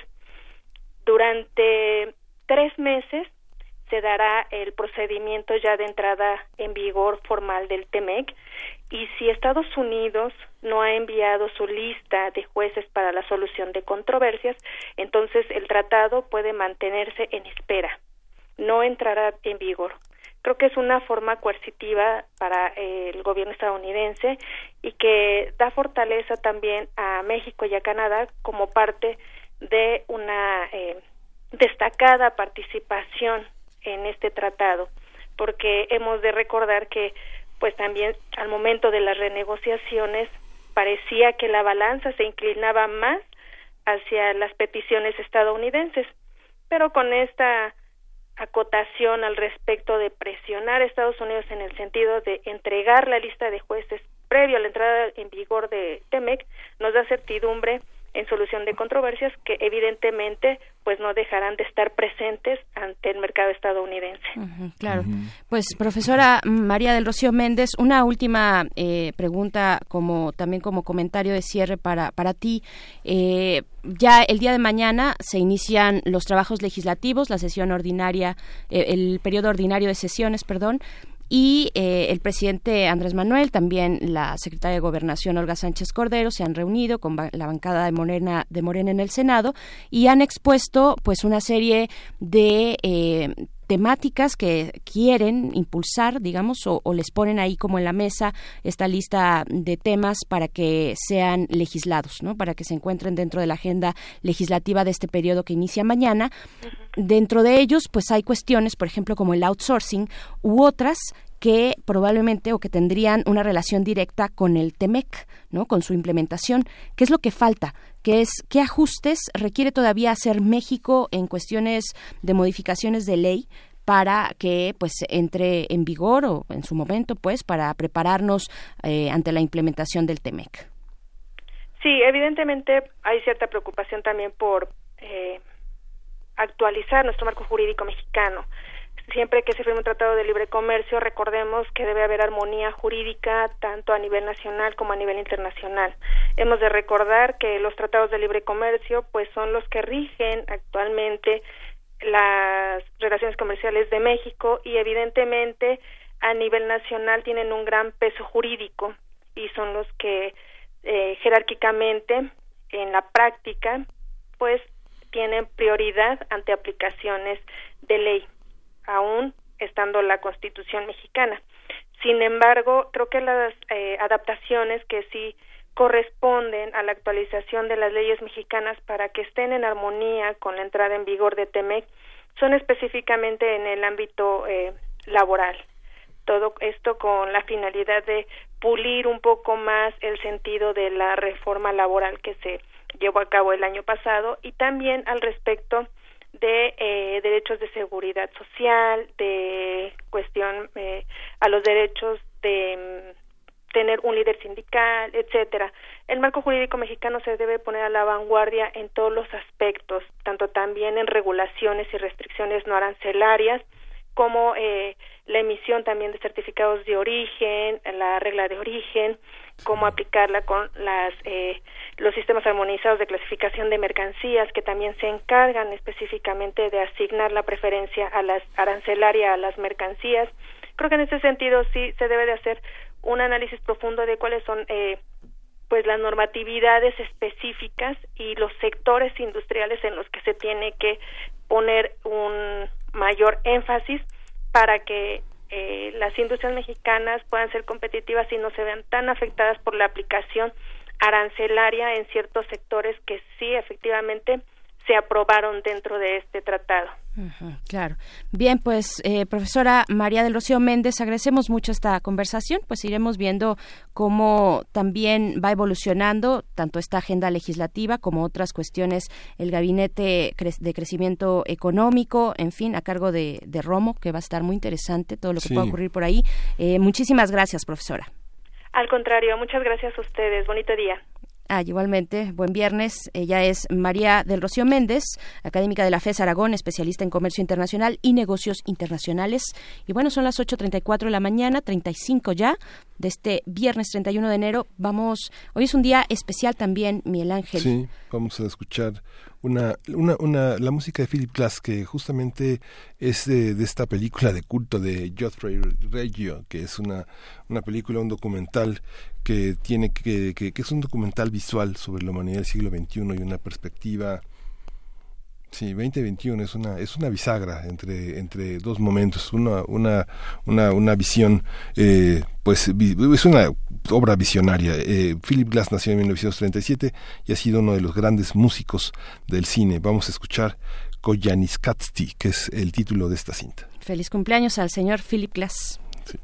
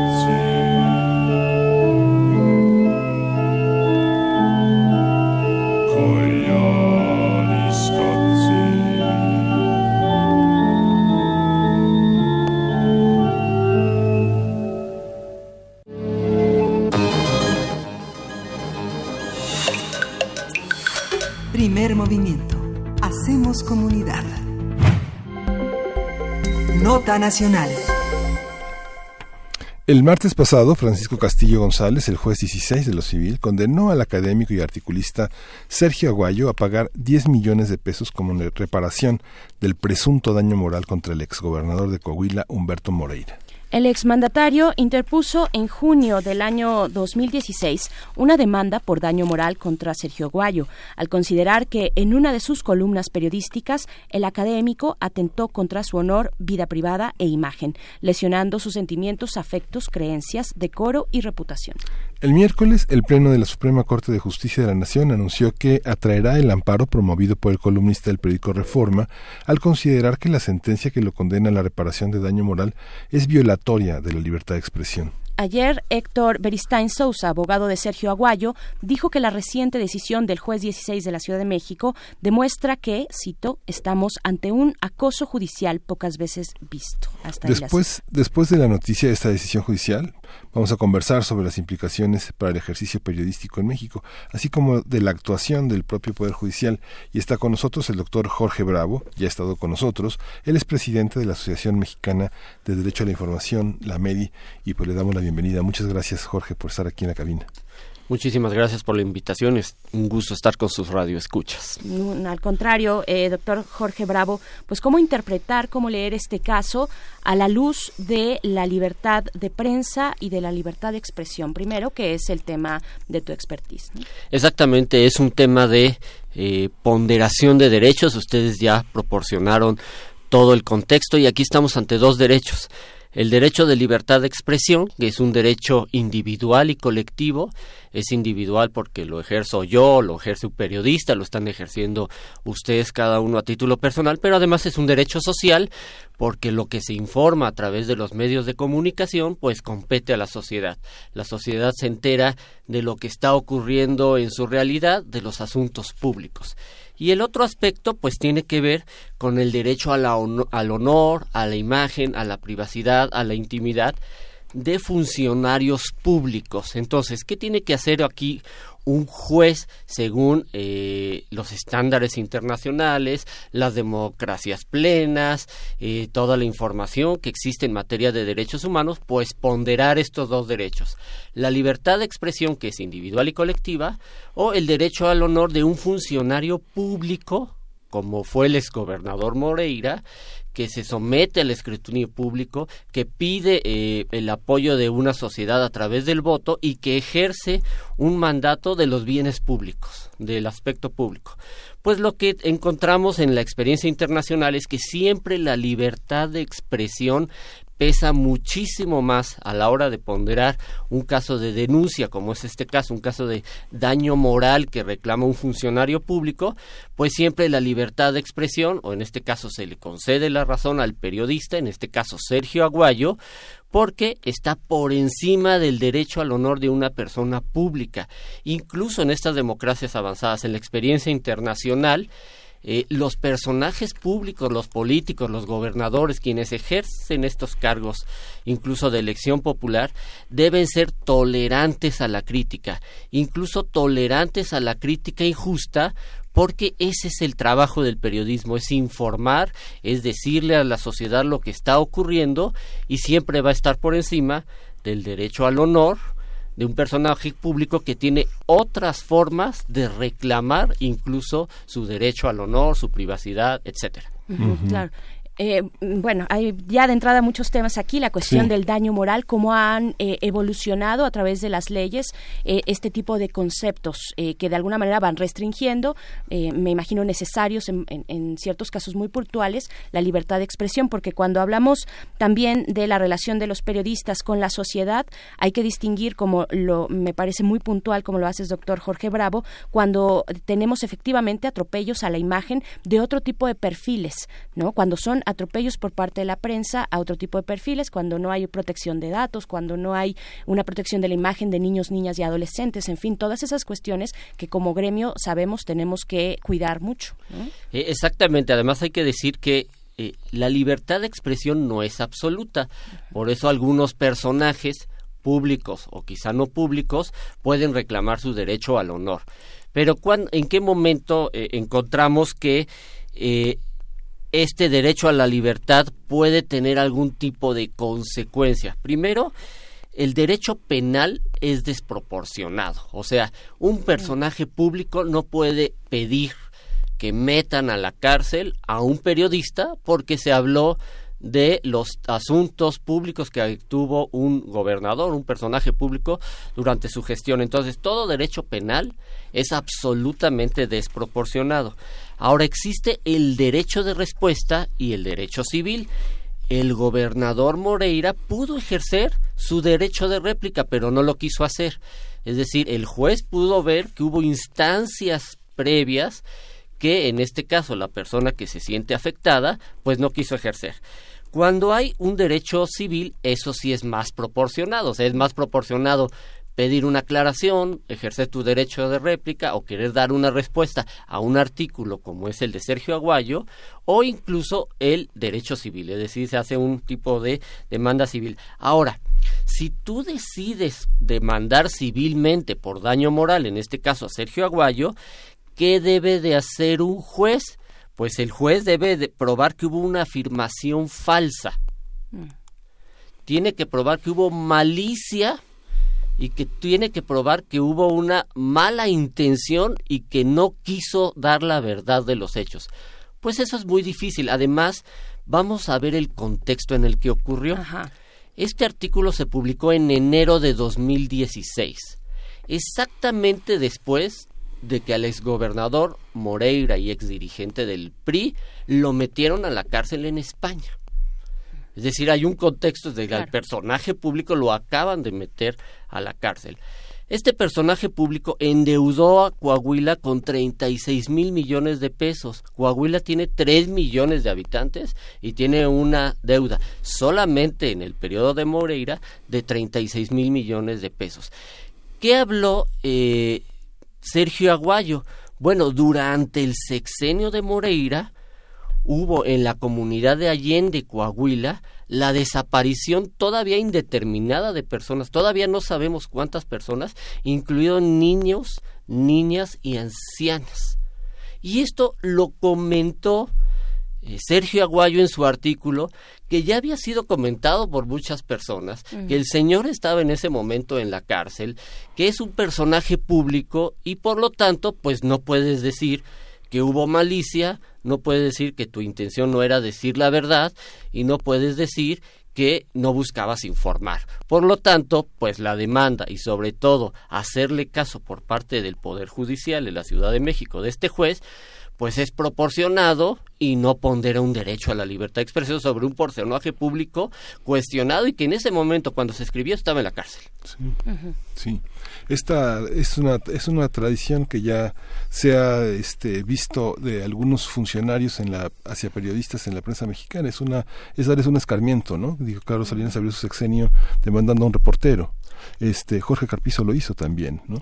hay una hay una serie de antecedentes esto esto genera una especie justamente de reflexión sobre estas formas hieráticas de, de tratar de someter a un periodista Marta Sagún, perdón, también Marta, Sagún. el caso de Marta Sagún, nada más ahora que está muy vigente con el tema de los legionarios de Cristo investigados eh, con una línea de investigación por parte de la UIF, ¿no? Exactamente, aquí tenemos que hablar de que en las democracias plenas, y a lo mejor México no es una de ellas, no existe esta tolerancia a la crítica. Entonces los funcionarios públicos se sienten ofendidos por las críticas que emite la prensa, un articulista en particular, y por lo tanto buscan la demanda civil, el daño moral y afectar completamente pues a un periodista. Pero como dije al principio, como es un derecho individual y colectivo, ¿qué pasa si saliendo de aquí, tocamos madera, nos demandan? Mm.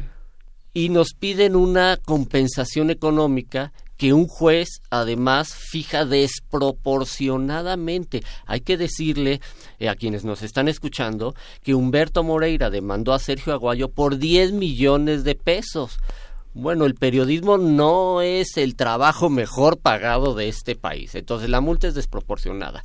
Luego viene la intimidación a través del uso del sistema judicial. Estos personajes públicos tienen contactos, tienen relaciones, tienen abogados muy sofisticados y tienen estrategias. Y entonces utilizan el aparato judicial para limitar la libertad de expresión de quien escribió un artículo, pero están limitando la libertad de expresión del resto de los periodistas, porque nadie quiere estar en una situación de daño moral, de demanda, y entonces cuidas lo que tienes que decir cuando tienes que informar, tienes que enterar a la sociedad.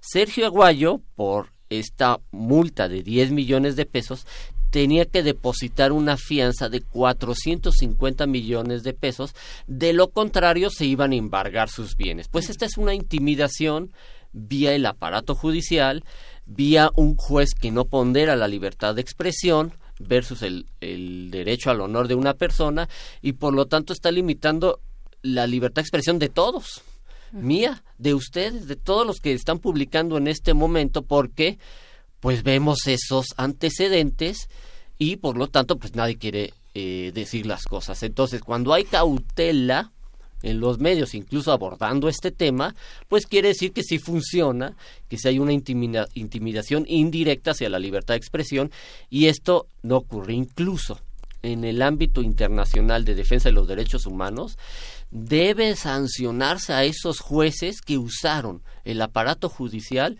para hacer este tipo de multas desproporcionadas contra la libertad de expresión. Sí, imagínate, este en 1991 es muy conocido el caso de el cineasta, el gran cineasta Arturo Ripstein contra Jorge Ayala Blanco, que es tal vez eh, nuestro crítico de cine más importante, tal vez en Latinoamérica. Lo demandó por 60 millones de pesos y todo el aparato en ese momento de Conaculta, de el aparato del Estado se lanzó sobre Jorge Ayala Blanco y ganó la demanda, ganó la demanda Jorge Ayala Blanco, pero fue un infierno, fue un infierno quienes eh, estuvimos, estuvieron cerca de él en ese momento, fue una situación catastrófica para, para su familia, para su entorno y para la gente que hacía una crítica de cine.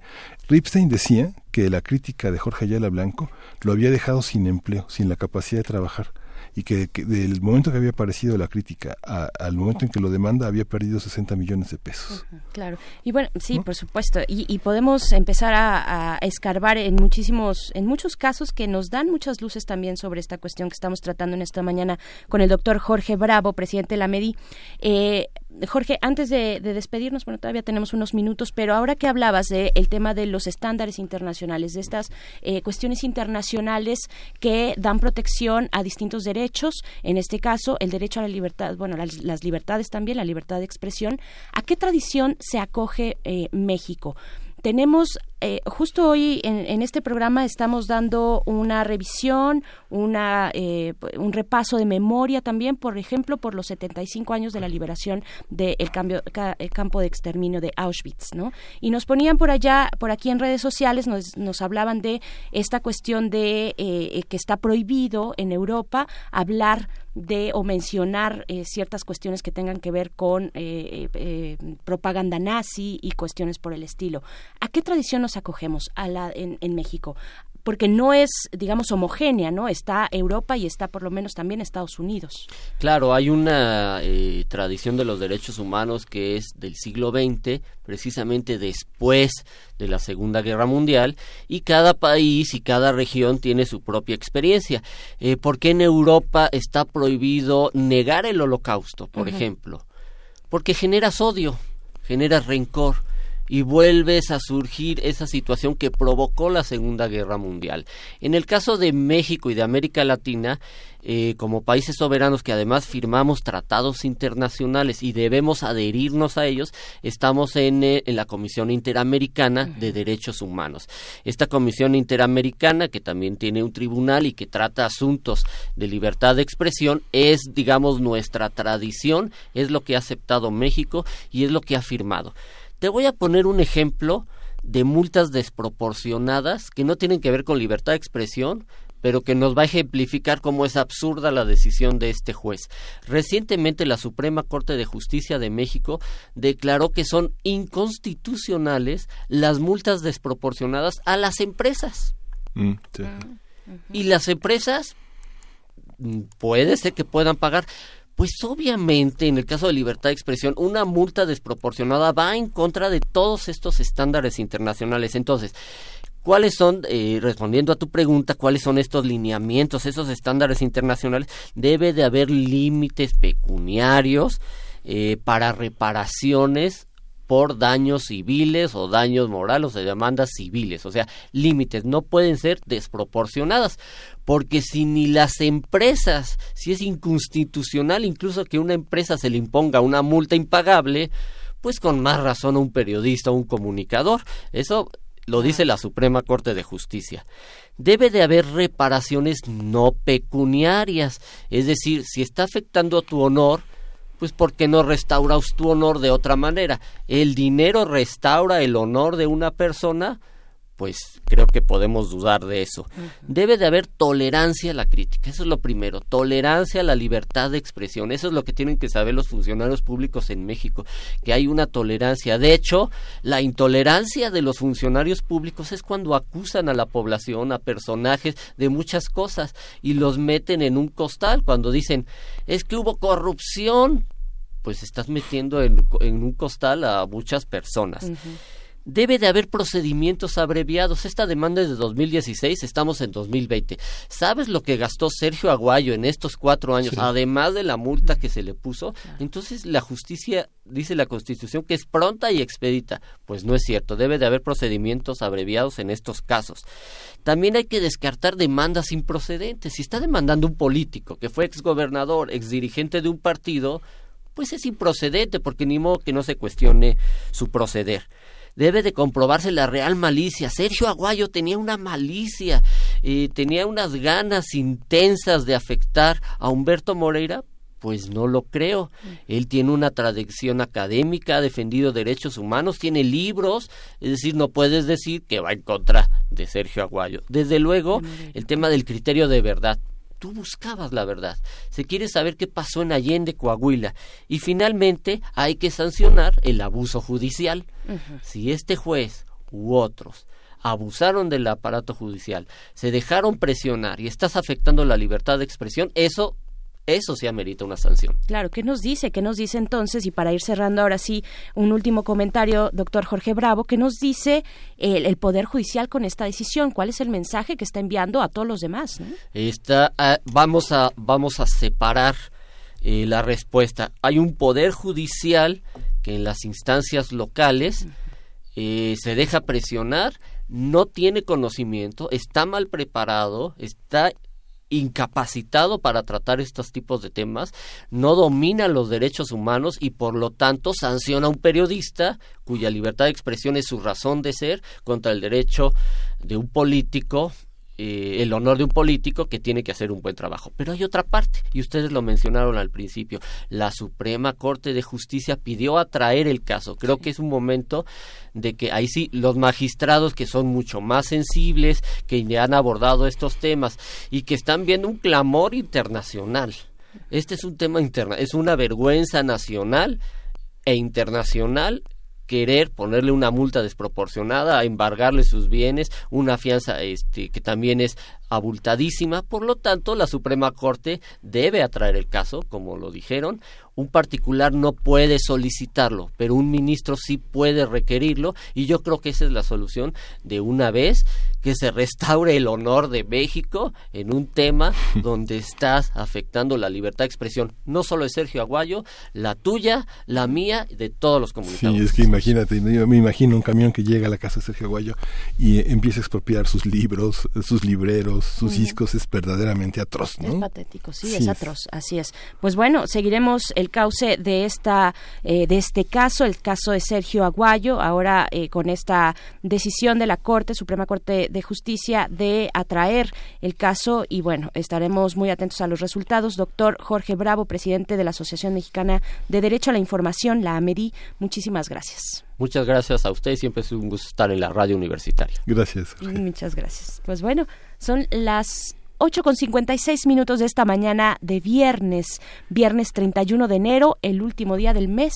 Vamos a ir hoy también, recuerden, como todos los viernes, es de complacencias aquí y lo que vamos a escuchar eh, es, Vamos a escuchar para Mirko Zun, mm. Chiara Chivelo, Hora.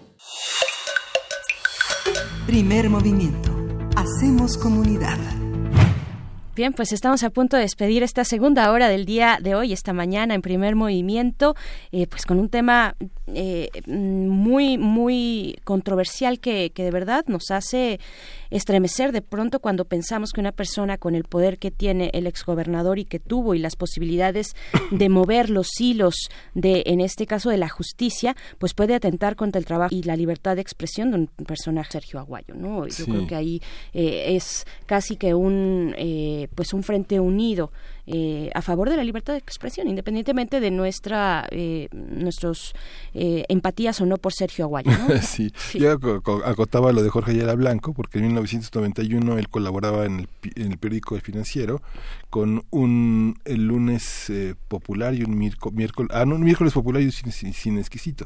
Entonces Jorge en aquel momento en El Financiero cobraba aproximadamente cuatro mil pesos al mes y con esas críticas le había dejado, había dejado que, había impedido que Ripstein ganara 60 millones de pesos. Eran nuevos, eran viejos pesos, hay que acotarlo. Un equivalente hoy tal vez a 8 millones de pesos, que es un equivalente más o menos a la demanda que le hicieron a Sergio Aguayo para acabar totalmente con alguien que se dedica al periodismo. Así es, eso es acallar la crítica y pues en todo caso también la verdad que se encuentra al final de un buen trabajo periodístico. Vamos a despedirnos de la Radio Universidad de Chihuahua y hacemos el corte de la hora. Volvemos nosotros por el 96.1 de FM después de este corte a nuestra tercera hora aquí en Primer Movimiento.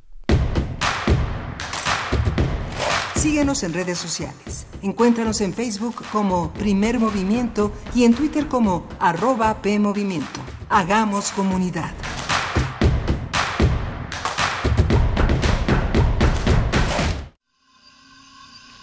Máximo ha muerto. Su muerte me lo devuelve como fue. Egoísta.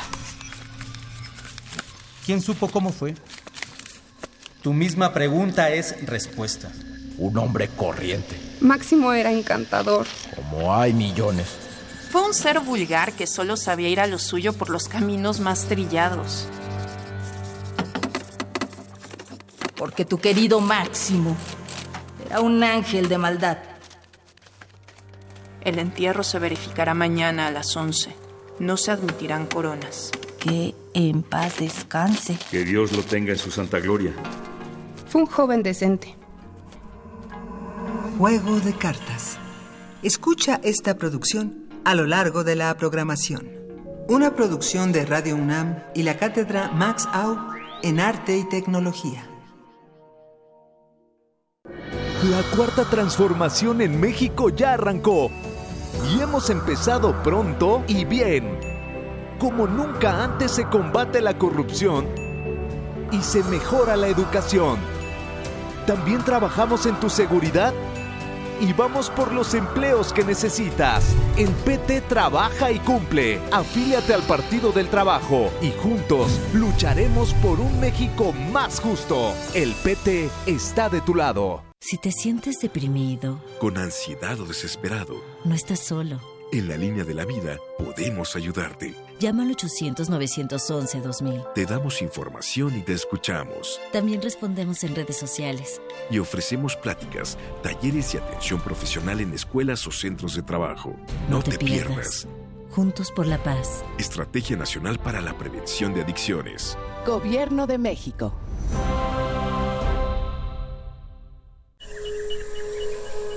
Dentro de nuestra habitación, la ciudad se disfraza de apatía, pero las apariencias engañan. Cada sonido nos grita una historia urbana. Nuestra radio es el río que las comunica. Aguas Negras. Una serie de ficciones sonadoras. Jueves, 22 horas, por resistencia modulada. 96.1 de FM. Radio UNAM. Experiencia sonora. ¿Quiénes hacen la ciencia? ¿Cómo se suma la ciencia a las soluciones de los problemas iberoamericanos? Científicos, investigadores y académicos de Iberoamérica hablan de los avances en ciencia, tecnología e innovación que inciden en nuestra vida. La ciencia que somos. ciencia que somos. Iberoamérica al aire. Viernes a las 10 y media de la mañana. 96.1 de FM. Retransmisión, domingos a las 9.30 de la mañana por el 860 de AM. Radio UNAM. Experiencia sonora. Encuentra la música de primer movimiento día a día en el Spotify de Radio UNAM y agréganos a tus favoritos.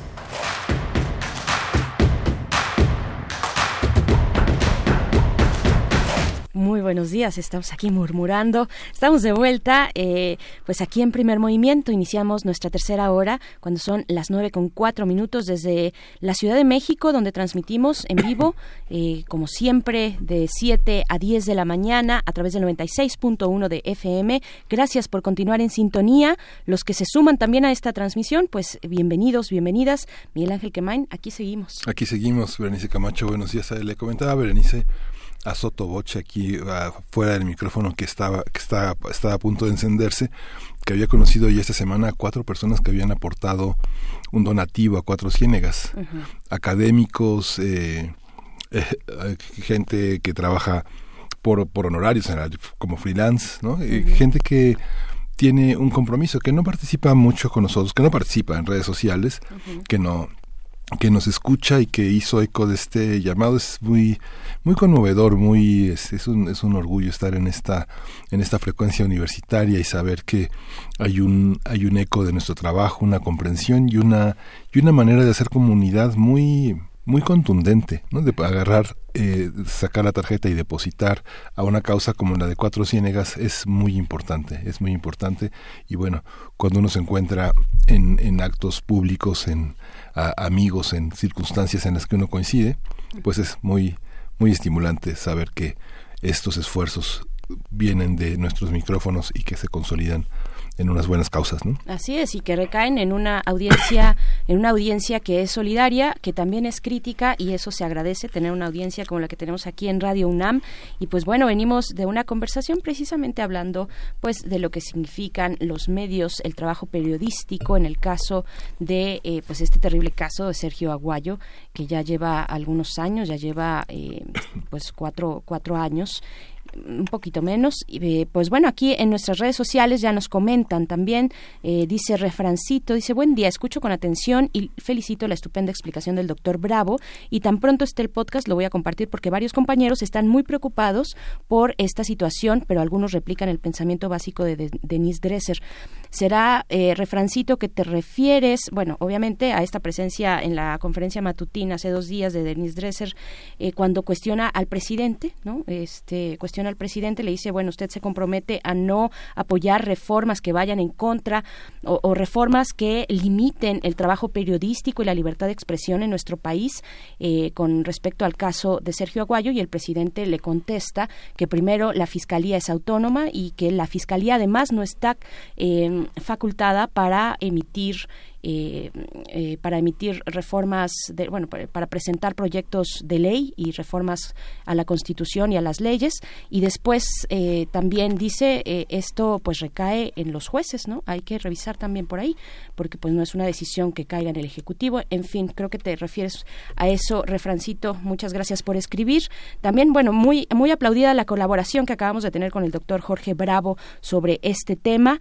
dice Alfonso de Alba Arcos, ya empezamos bien, un servidor público se debe al pueblo, ergo, las personas no cometen delitos si lo cuestionan públicamente. En general, el sistema judicial mexicano tiene una deuda casi infinita con la nación. Y pues bueno, ahí está este comentario. En fin, R. Guillermo dice, el caso Moreira Aguayo debe operar eh, ahí debe operar una contrademanda. El político piensa que aunque eh, pierda la demanda, ya forzó un gasto muy alto en defensa, esto lo debe pagar Moreira. Pues sí, es un desgaste no solamente eh, pues económico, que es muy importante, sino también al trabajo, al trabajo que uno debe seguir cotidianamente en sus actividades, tanto en el caso de Sergio Aguayo, académicas, de también de periodismo, de, de escribir columnas, en fin, es un desgaste en muchos sentidos. Sí, sí, sí, es muy importante que tengamos la posibilidad de cuestionarlo. Eh, Jorge Bravo mencionó cómo se generan los discursos de odio. Ahora que Refrancito alude al discurso primitivo de Denise Dresser, justamente esos llamados al odio, ese, eso que llamamos de manera tenue polarización, de pronto hay que distinguir las fronteras en los llamados al odio, ¿no? Hay que tener mucho cuidado en esa, en esa condena y, llena de ira y de descalificación a un trabajo, ¿no? Yo creo que hay que pensar en otros escenarios. Así es. Y, estar atentos, ¿no? Estar atentos y poner cada cosa en su lugar. Eh, lo que lo que sí hay que mantener en la mira, pues es que mañana es el día, eh, la fecha límite ya, después de un plazo que se había vencido, para presentar la reforma a las cuestiones de procuración e impartición de justicia. Es un tema que es interesante también y hay que mantenerse críticos, pero efectivamente, pues creo que yo también coincido, eh, refrancito, creo que ahí este fue un desatino por parte de esta académica. Así es que bueno, estamos aquí en esta, en esta hora en la que seguiremos hablando de los 75 años de la liberación de este campo de exterminio Auschwitz. Eh, vamos a tomar el tema con la doctora Marta Ochman, quien es profesora de la Escuela de Gobierno y Transformación Pública del TEC de Monterrey, especialista en asuntos de Europa. Ahora que estamos hablando pues de memoria, de discursos de odio, de cómo esta cuestión de negar el holocausto está prohibida en Europa, eh, sin minimizar, por supuesto, y yo creo que ahí, ahí viene un debate interesante, pues la, el impacto de una propaganda política como la que se tuvo durante la Segunda Guerra Mundial. ¿no? Yo creo que ahí también hay muchas cuestiones que debatir en torno a la libertad de expresión y a los discursos de odio y cómo se van acotando las distintas libertades que tenemos en una democracia, ¿no? Una democracia que ejercemos o tendríamos que ejercer de manera responsable. Pero antes, antes vamos a ir con la poesía necesaria, si todo está listo. Vámonos con eso. Primer movimiento. Hacemos comunidad. Es hora de poesía necesaria. Hoy, hoy vamos a hablar de Ilia Ehrenburg. Ilia Ehrenburg, eh, ahora salió la conversación con Guadalupe Ferrer a propósito de este gran documental de 10 horas de David, de Claude Lanzmann, que eh, justamente Claude Lanzmann presentó en París en los años 90 el libro negro de, de, de, la Shoah que escribieron, reunieron todos estos testimonios Ilya Ehrenburg, que era un periodista en aquel momento, junto con Vasily Grossman. Eh, Ehrenburg, pues bueno, ya había muerto como como ustedes saben, eh, muy eh, eh, en los años 60 y justamente en 1967 murió Ehrenburg, pero él hizo una reunión de muchísimos de los trabajos que a iniciativa de Albert Einstein este, se hizo este libro negro de este oprobio contra los judíos, las poblaciones romaníes y muchos otros grupos de, de, escritores, de personas, de poblaciones judías. Vamos a reproducir este uno de los poemas que él escribió eh, de un viaje en este momento a París, regresando a Rusia, lo publicó, se llama La melancolía en París. Y vamos a acompañarlo de la música de Marvin Hamlish de la eh, película La elección, la, decisión de Sofía, que es la primera, la canción que abre justamente, la, cuarta canción de esta, de esta pista enorme de Marvin Hamlish, que fue uno de los candidatos al Oscar justamente por tema de amor. Y la melancolía en París dice así. Queda en el aire de París la melancolía. La tarde es larga. El nombre de la calle es de mando el mediodía. No hay nadie alrededor. La luz no echa luz. El mediodía se cambió por una tarde larga. El escudo con el barco, el puerto se baña en oscuridad. La tumba es su pañol, el manto es su vela. No dirás lo siento, ni te echarás a llorar. Silba el capitán. Levar el ancla. Va caminando una muchacha en busca. ¿Dónde está su amor? ¿Dónde el cementerio?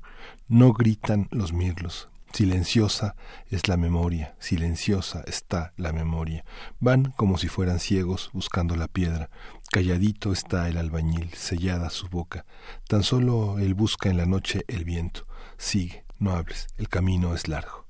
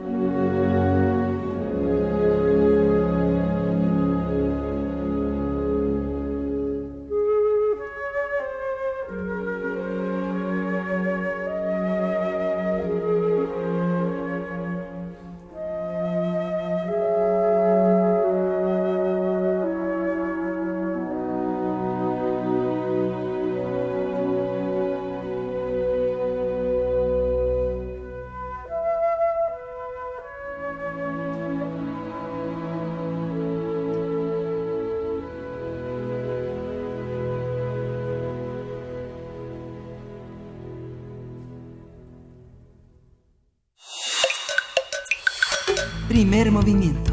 Hacemos comunidad. La mesa del día. Esta semana se conmemoró a nivel mundial el 75 aniversario de la liberación del campo de concentración y exterminio de Auschwitz, donde un millón cien mil personas fueron asesinadas por los nazis, quienes aplicaron un sistema de torturas, trabajos forzados y ejecuciones masivas en las cámaras de gas. Este campo, construido en 1940 en Polonia o en la Polonia ocupada, fue liberado por tropas soviéticas el 27 de enero del 45. Desde entonces se ha convertido en un lugar muy visitado que recuerda los horrores del régimen de Adolfo Hitler. Además, por decisión de la ONU, desde 2005, el 27 de enero es el Día Internacional de Conmemoración en Memoria las víctimas del Holocausto. De acuerdo con el centro Yad Vashem de Jerusalén, en los territorios dominados por la Alemania de Adolfo Hitler fueron exterminados entre 5.1 y 6 millones de judíos. A 75 años de los hechos en Auschwitz, Conversaremos sobre los aprendizajes colectivos, también de los significados de esta tragedia, así como de aquello que no debemos olvidar. Para ello nos acompaña en la línea la doctora Marta Ochman, quien es profesora de la Escuela de Gobierno y Transformación Pública del Instituto Tecnológico de Monterrey. Ella también es especialista en asuntos de Europa contemporánea, participación ciudadana y políticas públicas europeas. Le damos la bienvenida, doctora Marta Ochman. Muy buenos días, gracias por eh, regresar aquí a estos micrófonos de Radio UNAM a conversar con nosotros. Buenos días. Buenos días, Berenice. Miguel Ángel. Buenos días al auditorio. Mucho gusto de estar con ustedes. Gracias. Al contrario, eh, doctora Ochman.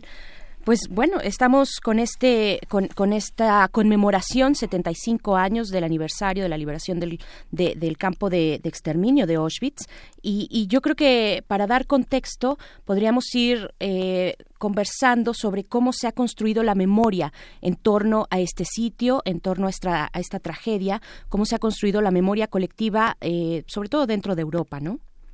Eh, sí, yo creo que mm, hay aquí eh, un gran peso simbólico de lo que es Auschwitz-Birkenau, pero sí hay que también recordar que no fue el único campo de concentración, que mm, hubo otros campos de concentración, eh, Treblinka, por ejemplo, eh, donde también eh, eh hubo una exterminación. Eh, por ejemplo, el campo de Treblinka estaba específicamente construido mm, precisamente para eh, una exterminación rápida y, y, lo que ustedes decían con, con un proceso, ¿no? Eh, eh, pensado que fuera un proceso racional, ¿no? Yo, yo creo que una de las cuestiones que, que más eh, ha sido analizada en Europa desde el eh, punto de vista de, de eh, pensamiento político, estrictamente hablando,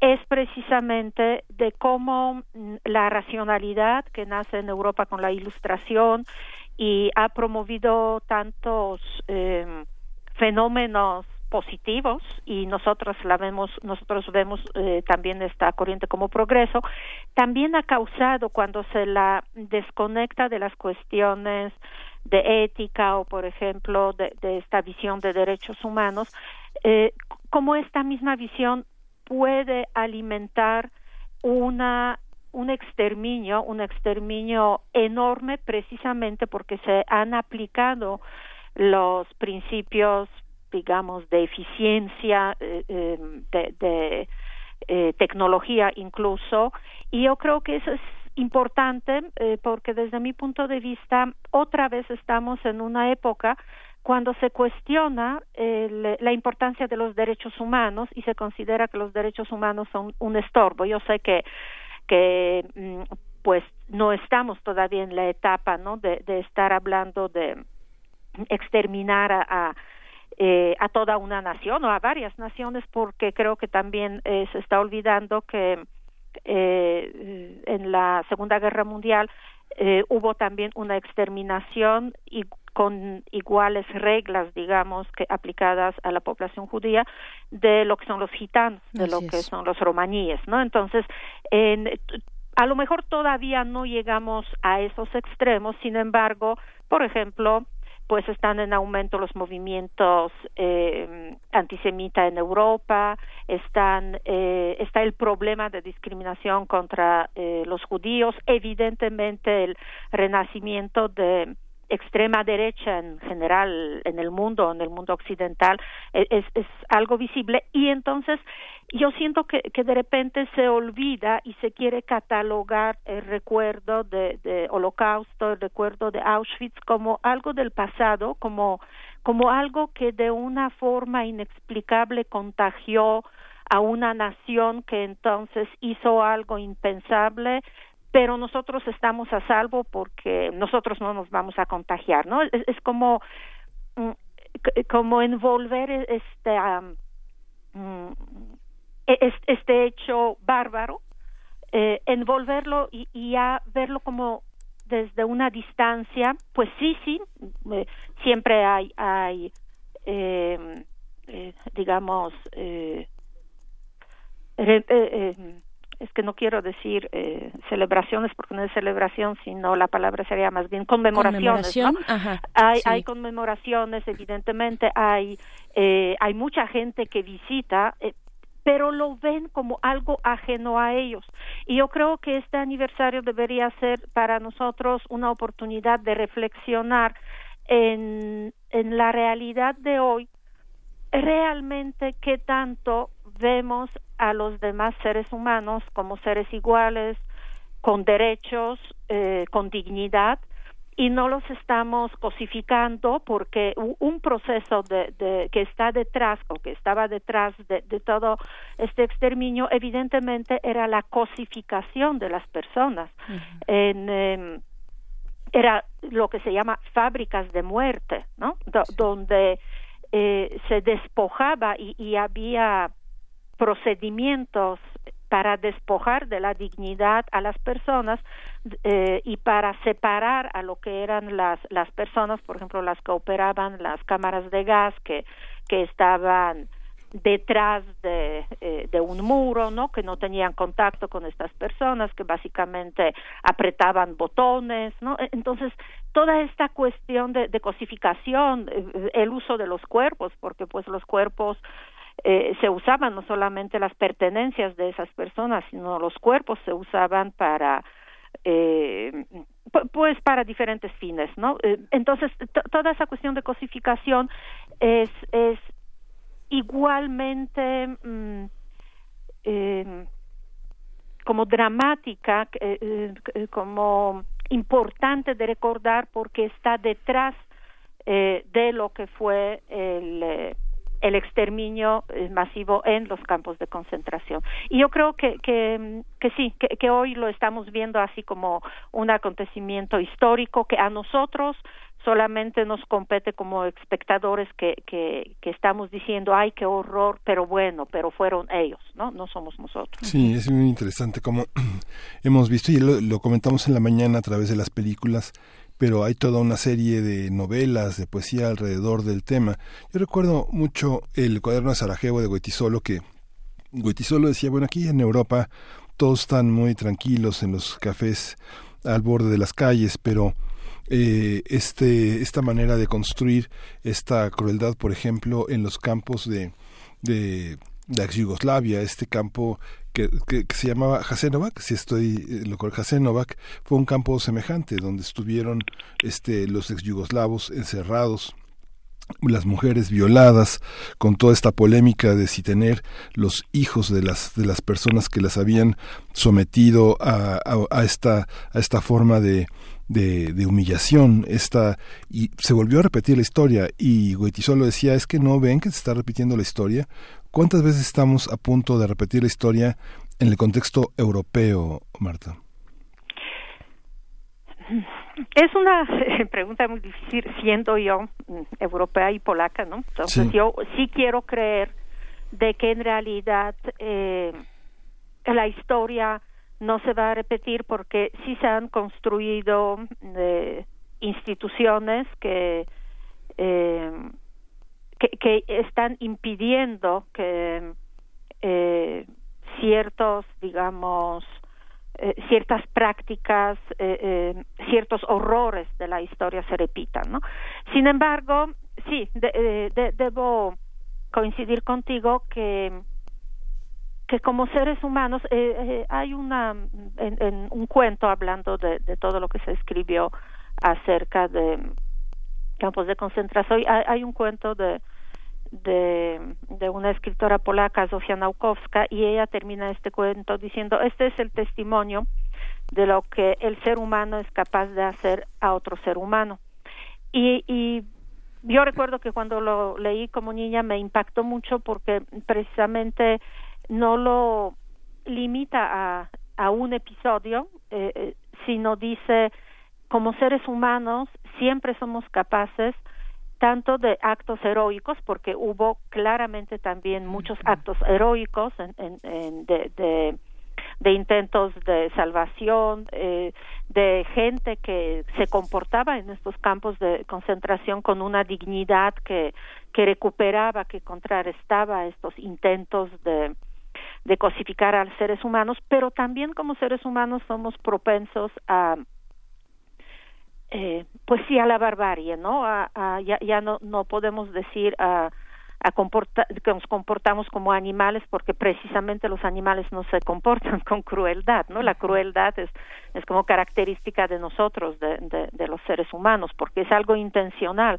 es algo que, que quiere infringir el dolor, ¿no? El, la humillación, como por ejemplo en el caso de eh, eh, violaciones. Y, y, y, eh, y, y, creo que más bien lo que preocupa en Europa eh, e, es como la mm, lo que eh, eh, Hannah Arendt llama la banalización del mal, ¿no? que, que, tantas críticas le acarreó. Eh, que, que, lo vemos en torno al problema, por ejemplo, de migración, ¿no? Donde eh, pues hay una población, claro, eh, que, que, tú puedes tener los, los impactos negativos y, los podemos analizar y los reconozco, ¿no? Pero básicamente tienes eh, una población que huye de una guerra, de, una guerra que, mm, que, básicamente los ha privado de, de, la posibilidad de sobrevivir, ¿no? Y, y nosotros lo vemos con una indiferencia, porque son muchos, porque porque ya lo hemos visto y porque ya estamos cansados de estos flujos, ¿no?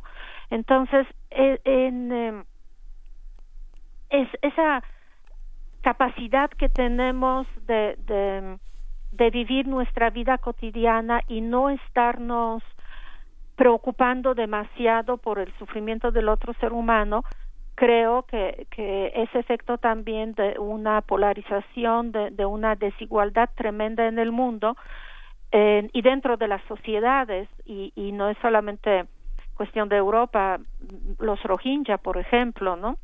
En, eh, todo lo que fue el, intento de genocidio también provocó una eh, un éxodo en, condiciones dramáticas y bueno básicamente una indiferencia del mundo al respecto y de nosotros como como seres humanos. Entonces yo creo que sí que, que que lo que debemos pensar en este en este aniversario es realmente en, eh, no estamos a salvo siempre puede regresar la barbarie y no solamente en otra región sino también aquí con nosotros no en, en eh, donde vivo yo independientemente donde esté viviendo entonces eh, y, y en Europa Sí, sí, hay, hay otra vez la polarización, hay renacimiento de movimientos de mm, extrema derecha que claramente están retomando discursos racistas, eh, xenófobos y lo interesante siempre es, ¿no? Que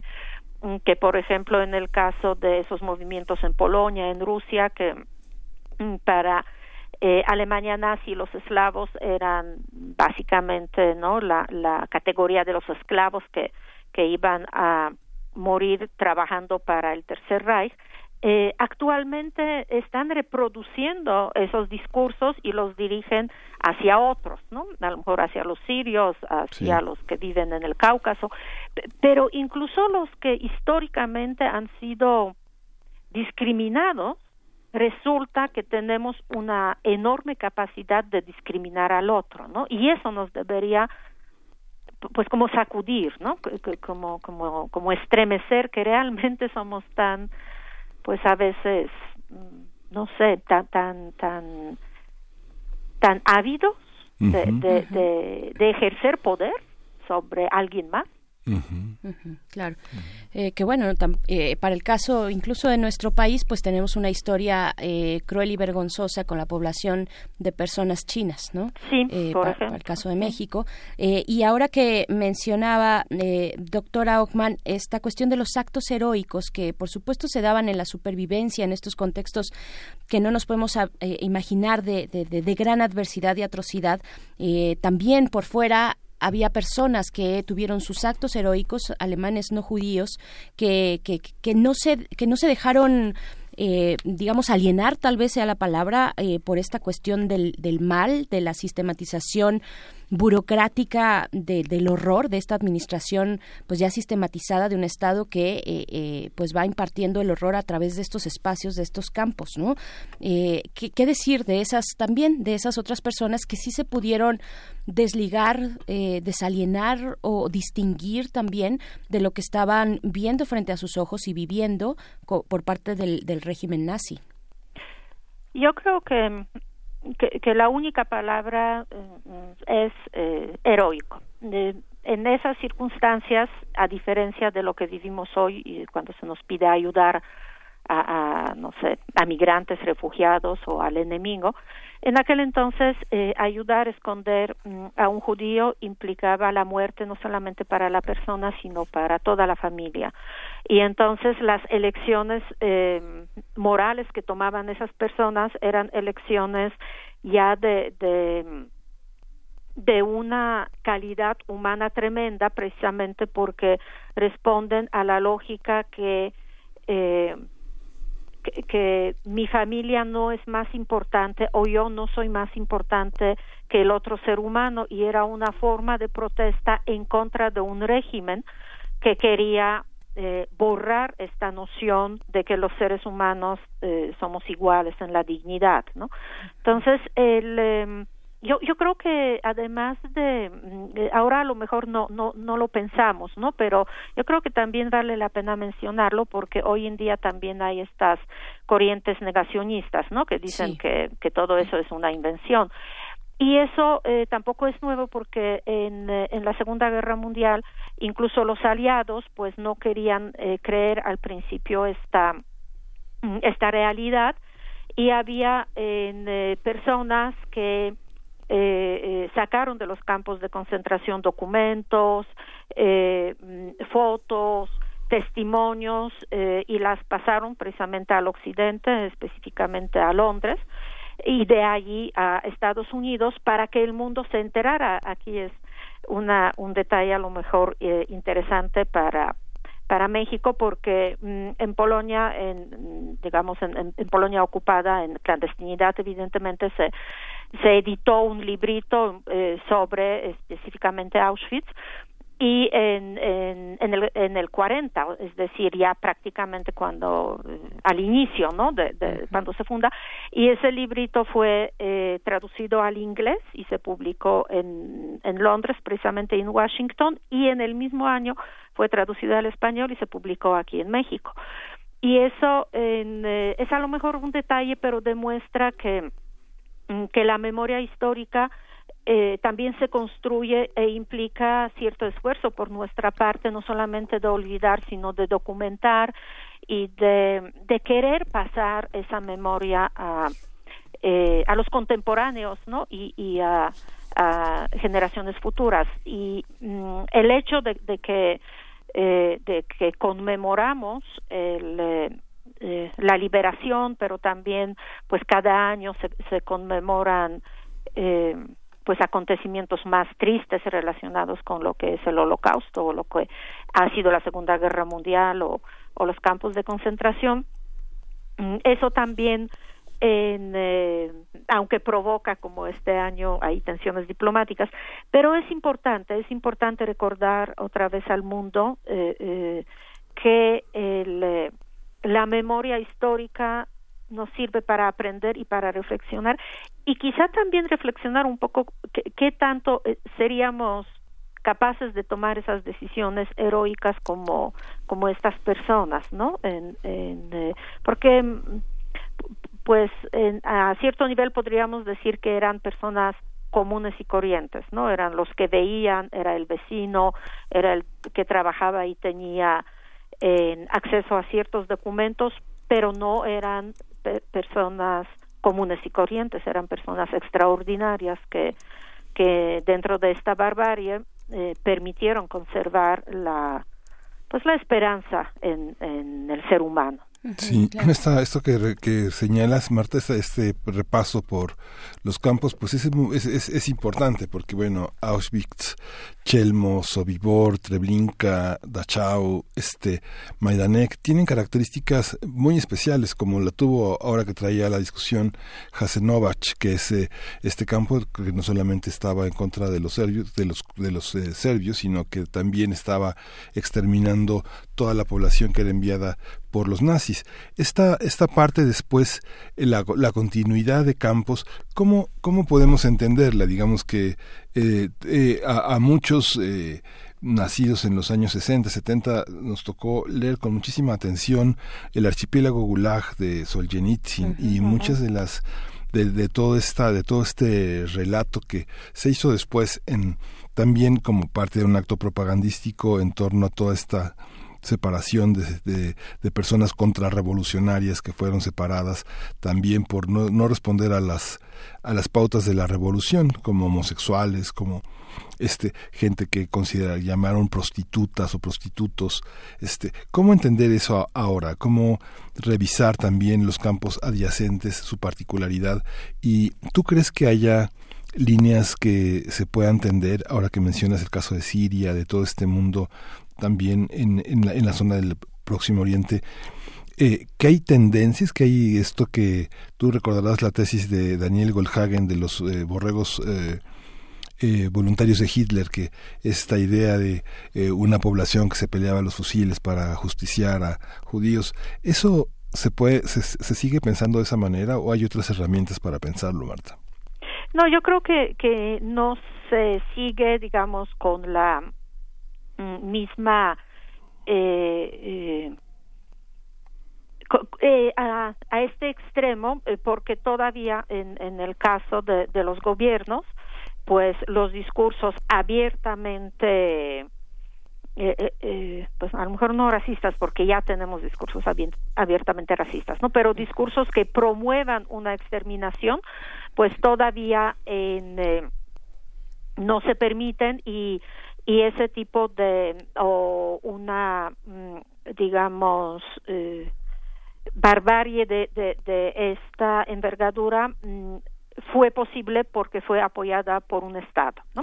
Entonces yo creo que por eso es también importante eh, eh, estar pendientes no solamente de lo que somos como seres humanos, sino también qué tipo de Estado tenemos y qué tanto el Estado es, se está eh, guiando, yo diría, con los principios de lo que es el realismo en la política, ¿no? El realismo en la política dice básicamente que el vencedor tiene la razón y los vencidos no van a tener eh, acceso a esa memoria histórica precisamente y entonces eh, si tú exterminas eh, si tú desplazas una población evidentemente eh, si eres exitoso y además si eres un estado fuerte entonces pues nadie te va a poder eh, eh, castigar. Entonces sí, eh, eso hoy en día existe. Por ejemplo, hace poco eh, repuntó otra vez el tema de los uigures en China, ¿no? Y, y la brutal represión hacia esta minoría.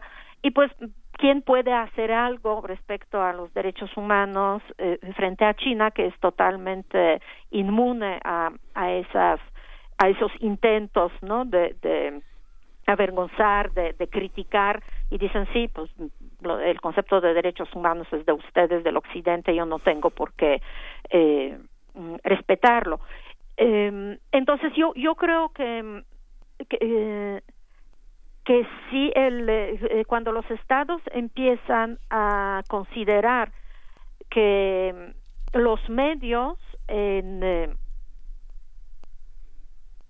pueden ser justificados por un fin y además ese fin no se discute sino se presenta como conservar nuestra comodidad porque francamente hoy en día la mayoría de, los gobiernos en los países con ciertos niveles de eh, de desarrollo lo que promete a los ciudadanos es defender el estilo de vida la comodidad que hemos desarrollado, acumulado, ¿no? Que, que, que, hemos construido en el mejor de los casos a través de las décadas, entonces no lo queremos compartir con los demás y todo se vale, ¿no? Eh, pues hay que pensar en en, eh, en que eh, por ejemplo en el caso de mm, de lo que se está justificando o lo, lo que en cierta forma no encuentra en como una solución o crítica suficientemente fuerte en pues en, en, la misma Siria no a lo mejor eh, no era un campo de concentración en el sentido de construido, pero lo que pasaba con Alepo, ¿no? Una ciudad que, que fue cercada durante eh, más de dos años, eh, sin acceso realmente a lo que es lo indispensable para vivir siempre bajo asedio de de, de, la guerra, de, un grupo, de otro grupo. O sea, en, en, en cierto sentido, eso también es permitir pues una exterminación, un, un, campo de concentración, ¿no? Y y a lo mejor eh, alguien me va a criticar, va a decir es que no es lo mismo, ¿no? Que que a lo mejor y en eh, hacer esas comparaciones eh, eh, con lo actual también es criticado porque se considera que eso disminuye el horror eh, de lo que pasó en los campos de concentración nazi. Pero yo creo que no es así. Es decir, si algún sentido se le puede dar a posteriori a, a esta barbarie es precisamente que nos ayude a evitar que se repita eh, actualmente o que se repita en el futuro, ¿no? Y en este sentido yo creo que que ese tipo de, de comparaciones, aunque sí pueden ser criticadas, yo creo que sí son valiosas. Claro.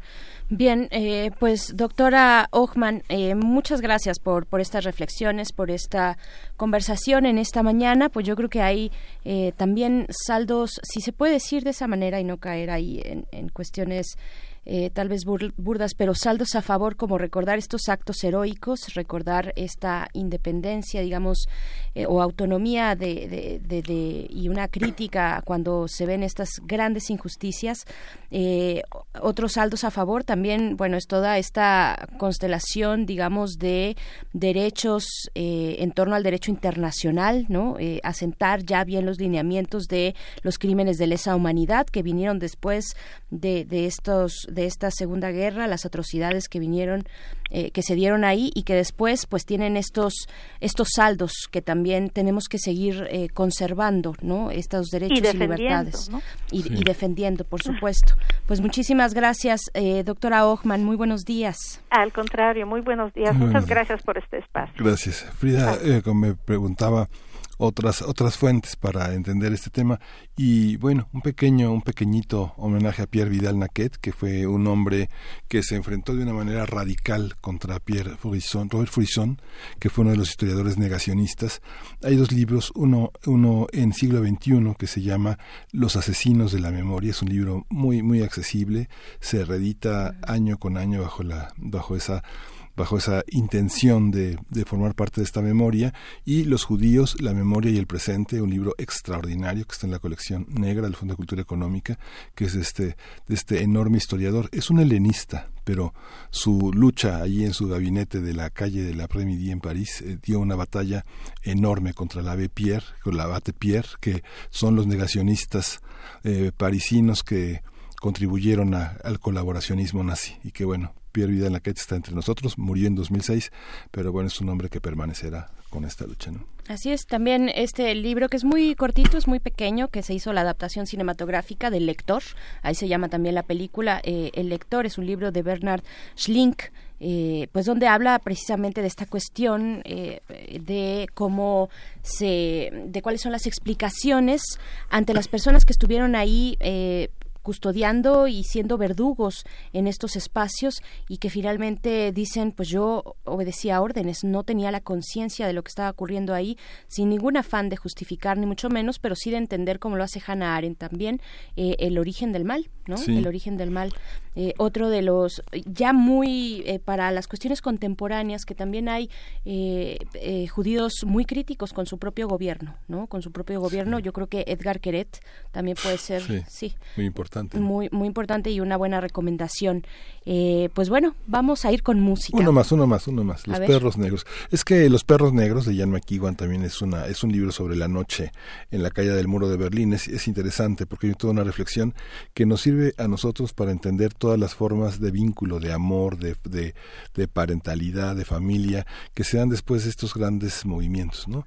El 68, las ayotzinapas, las tlatayas, este, todo este mundo que, que nos revisar a nosotros mismos a la luz de otras tragedias y otros momentos. Eh, nuestra propia cotidianidad, Los perros negros de Jan McEwan, está en la colección de Anagrama. Muy bien, pues si ustedes tienen alguna sugerencia también eh, en este sentido, pues la pueden compartir en nuestras redes sociales. Todavía tenemos unos minutos por delante de esta emisión de viernes. Vamos a ir con música. Esto es una complacencia para Alfonso de Alba Arcos. Te mandamos un saludo, Alfonso querido. Esto es de David Lance. La canción es Behind the Waterfall.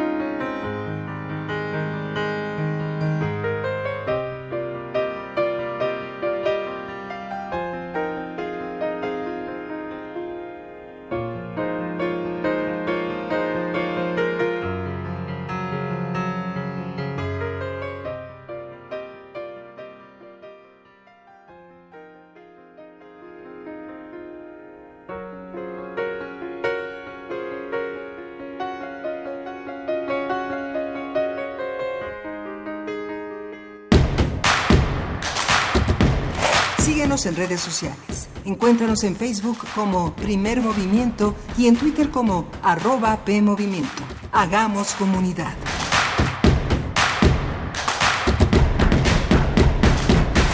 Bien, pues ahí estuvo esa complacencia para Alfonso de Alba Arcos, que nos puso en un, en un estado mental, Alfonso. Sí, está bien consentido, Alfonso. Sí, sí, ¿no? no pues es que también se, se, dan a creer, ¿no? Sí, es un, es un entrañable, Alfonso. Sí, claro que sí. Él y otros, y todos ustedes, todos ustedes participen o no en nuestras redes sociales, algunos muy desde el anonimato, desde pues eh, la escucha atenta, y otros participando también, a veces muy críticos, eh, y lo cual está muy bien.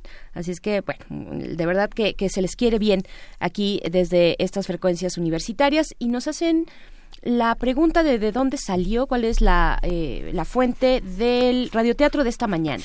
Y tú tienes ahí un ejemplar. Sí, estos textos son parte de esta promoción del INE, del Instituto Nacional Electoral, que editó en 2016.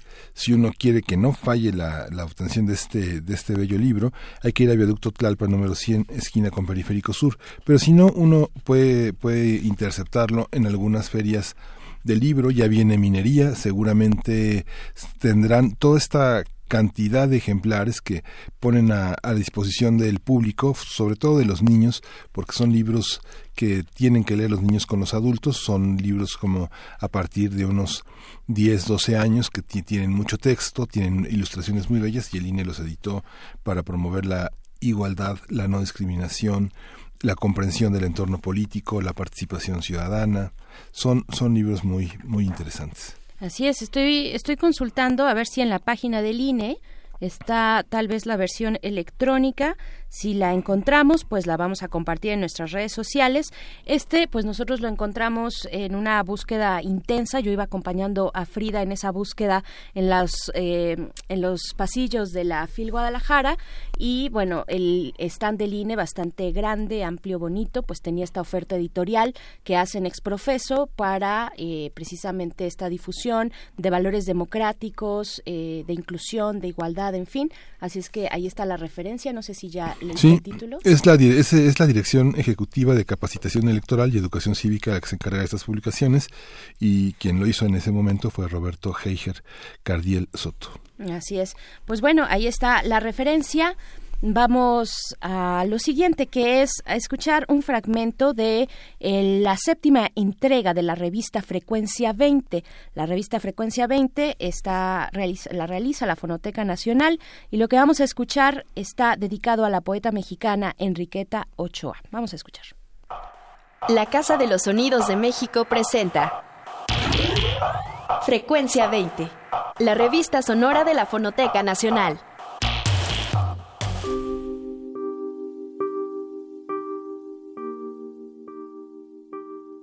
Retorno de Electra.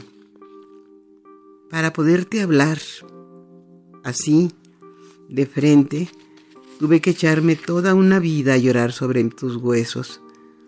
Tuve que desandar lo caminado desnudando la piel de mi conciencia.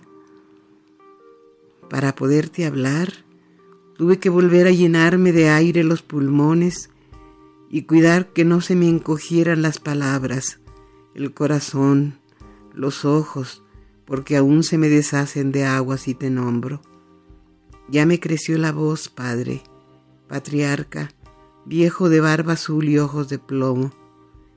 Ya te puedo contar lo que ha pasado desde que tú te fuiste. Con tu muerte se quebrantaron todos los cimientos. No me atreví a buscar porque no habría un roble con tu sombra y tu medida que me cubriera de la llaga del sol en mi verano. Uní la sangre que me diste a otra sangre. Malherida, borré la sombra del sexo entre los hombres y me quedé vacía al intemperie. Y no pude decir, hasta que se hizo carne de mi carne el amor, lo que era hallar la propia sombra entregándose.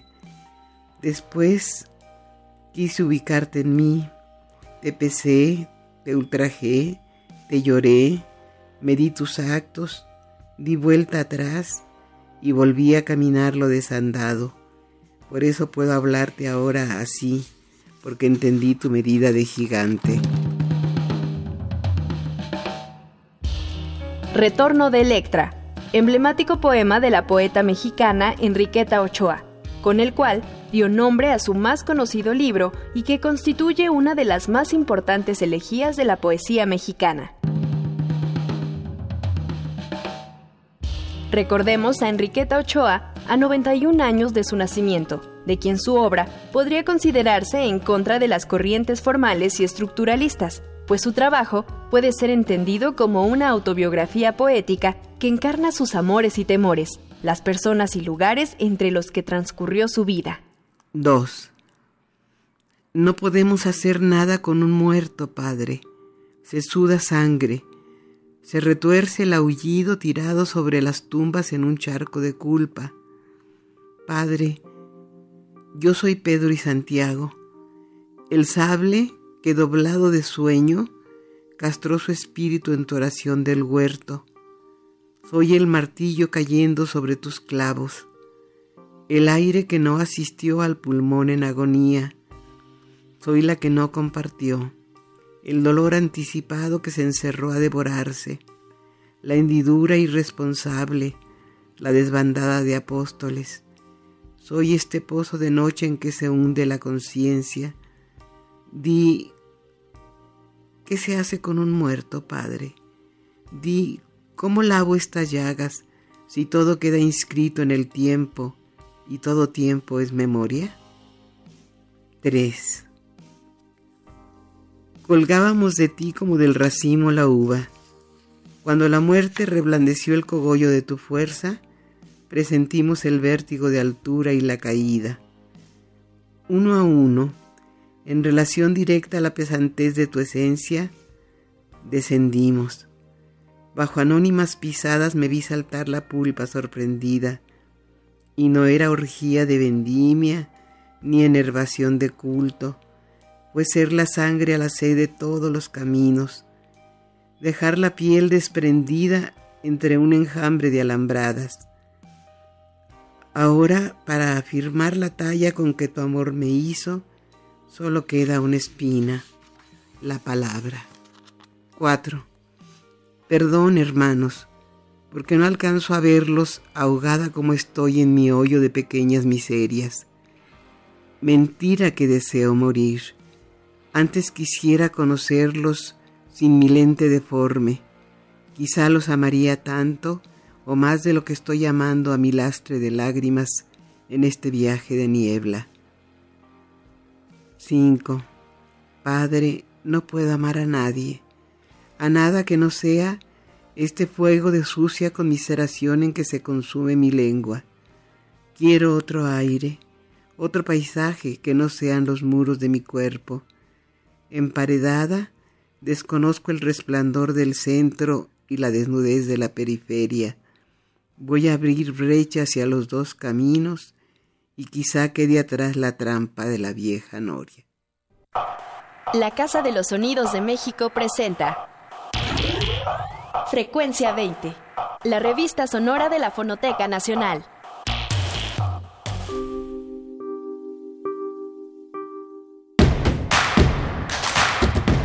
Queremos escucharte. Llámanos al 55 36 43 39 y al 55 36 89 89. Primer movimiento. Hacemos comunidad. Acabamos de escuchar el número 7 de la revista Frecuencia 20 de la Fonoteca Nacional, en esta ocasión dedicado a la poeta mexicana Enriqueta Ochoa, y que ustedes pueden consultar también si se acercan al sitio de la Fonoteca fonotecanacional.org no, perdón, .gov.mx es el sitio de la fonoteca y bueno, pueden encontrar esta y otros y otros números también de su revista Frecuencia 20 y tenemos regalos, Miguel Ángel, porque es viernes y porque sí queremos que se eh, pues que pasen muy bien el fin de semana con estos ejemplares que tenemos aquí en la mesa. Sí, vamos a, a dar un libro de José Manuel Mateo, él es un escritor bastante poderoso que escribió eh, Nadie se llama Caín, eh, publicado en los textos de difusión cultural de la UNAM. Son toda una serie de relatos que están escritos bajo la, la, insignia del crimen, el error, el pecado y la culpa que urden todas estas tramas, voces de presidiarios, militantes, hermanas, esposas, jóvenes estudiantes, que justamente nadie se llama Caín, pero cada quien en estas páginas puede exhibir la señal del crimen. Es un libro apretado, muy, muy este muy elocuente sobre el tema de la psicopatía. Así es. Y también tenemos, tenemos un ejemplar de la colección Viva Voz de México que edita la Dirección de Literatura de la UNAM.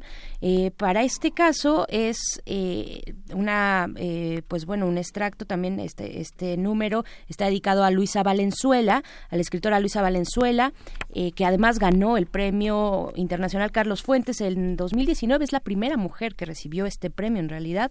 Y pues bueno, se dedica a a, ella este ejemplar que se titula Volver a el Mañana, fragmentos de una novela de Luisa Valenzuela. Así es que, bueno, no se lo pueden perder también. Y, ya en la colección, las colecciones que conoce de, eh, de cuento y de crónica, la UNAM editó, en, editó dos, le estoy quitando el plástico, así que va a oír un crack porque es un libro que, editó en dos tomos, vamos a dar nada más, nada más el primero. El libro lo prologa Liliana Weinberg, que es una de las teóricas más importantes del ensayo. El ensayo contemporáneo en Latinoamérica es un libro que Liliana editó en siglo XXI y que mereció el premio Sinaloa justamente por ese trabajo tan importante. Lo compila Héctor Perea y están pues todos los que se puede usted imaginar que han hecho ensayos y buenos ensayos. Es una es un verdadero logro de la universidad de hacer esta propuesta. Es el número uno, editado en 2019 y bueno, vale mucho la pena tenerlo. Y estos eh, tres regalos, estas tres, eh, pues, estos tres materiales se van a ir a través de nuestros teléfonos en cabina 55 36 43 39, 55 36 43 39 y bueno, así mientras vayan ustedes llegando a recibir con su credencial del INE, eh, cuando se vayan, cuando tengan planeado venir por su regalo, pues bueno, este el primero que llega escoge. Así es que, pues, apúrese. y pues ya nos estamos despidiendo, son las 10 de la mañana. Muchas gracias, gracias a ustedes por acompañarnos a la producción de Primer Movimiento. Nos escuchamos la próxima semana, el lunes tempranito a las 7 de la mañana, con mucha información seguramente. El día de mañana es importante. Sí, el día de mañana es importante, pero también es importante el fin de semana. Váyase, váyase, váyase a comer insectos, váyase a ver insectos y luego a comérselos. El domingo es el último día en San Ildefonso de ver esta extraordinaria exposición, comer insectos y bueno, desde una vuelta por el Templo Mayor, por el Colegio Nacional, hay una ruta interesante. Ahí nos vemos, ahí nos veremos. Entonces, el lunes estaremos en vivo, aunque es día de puente, estaremos aquí en vivo en el 96.1 de FM. Muy buenos días, nos vamos. Esto fue Primer Movimiento. El mundo desde la universidad. Radio UNAM presentó Primer Movimiento. El mundo desde la universidad.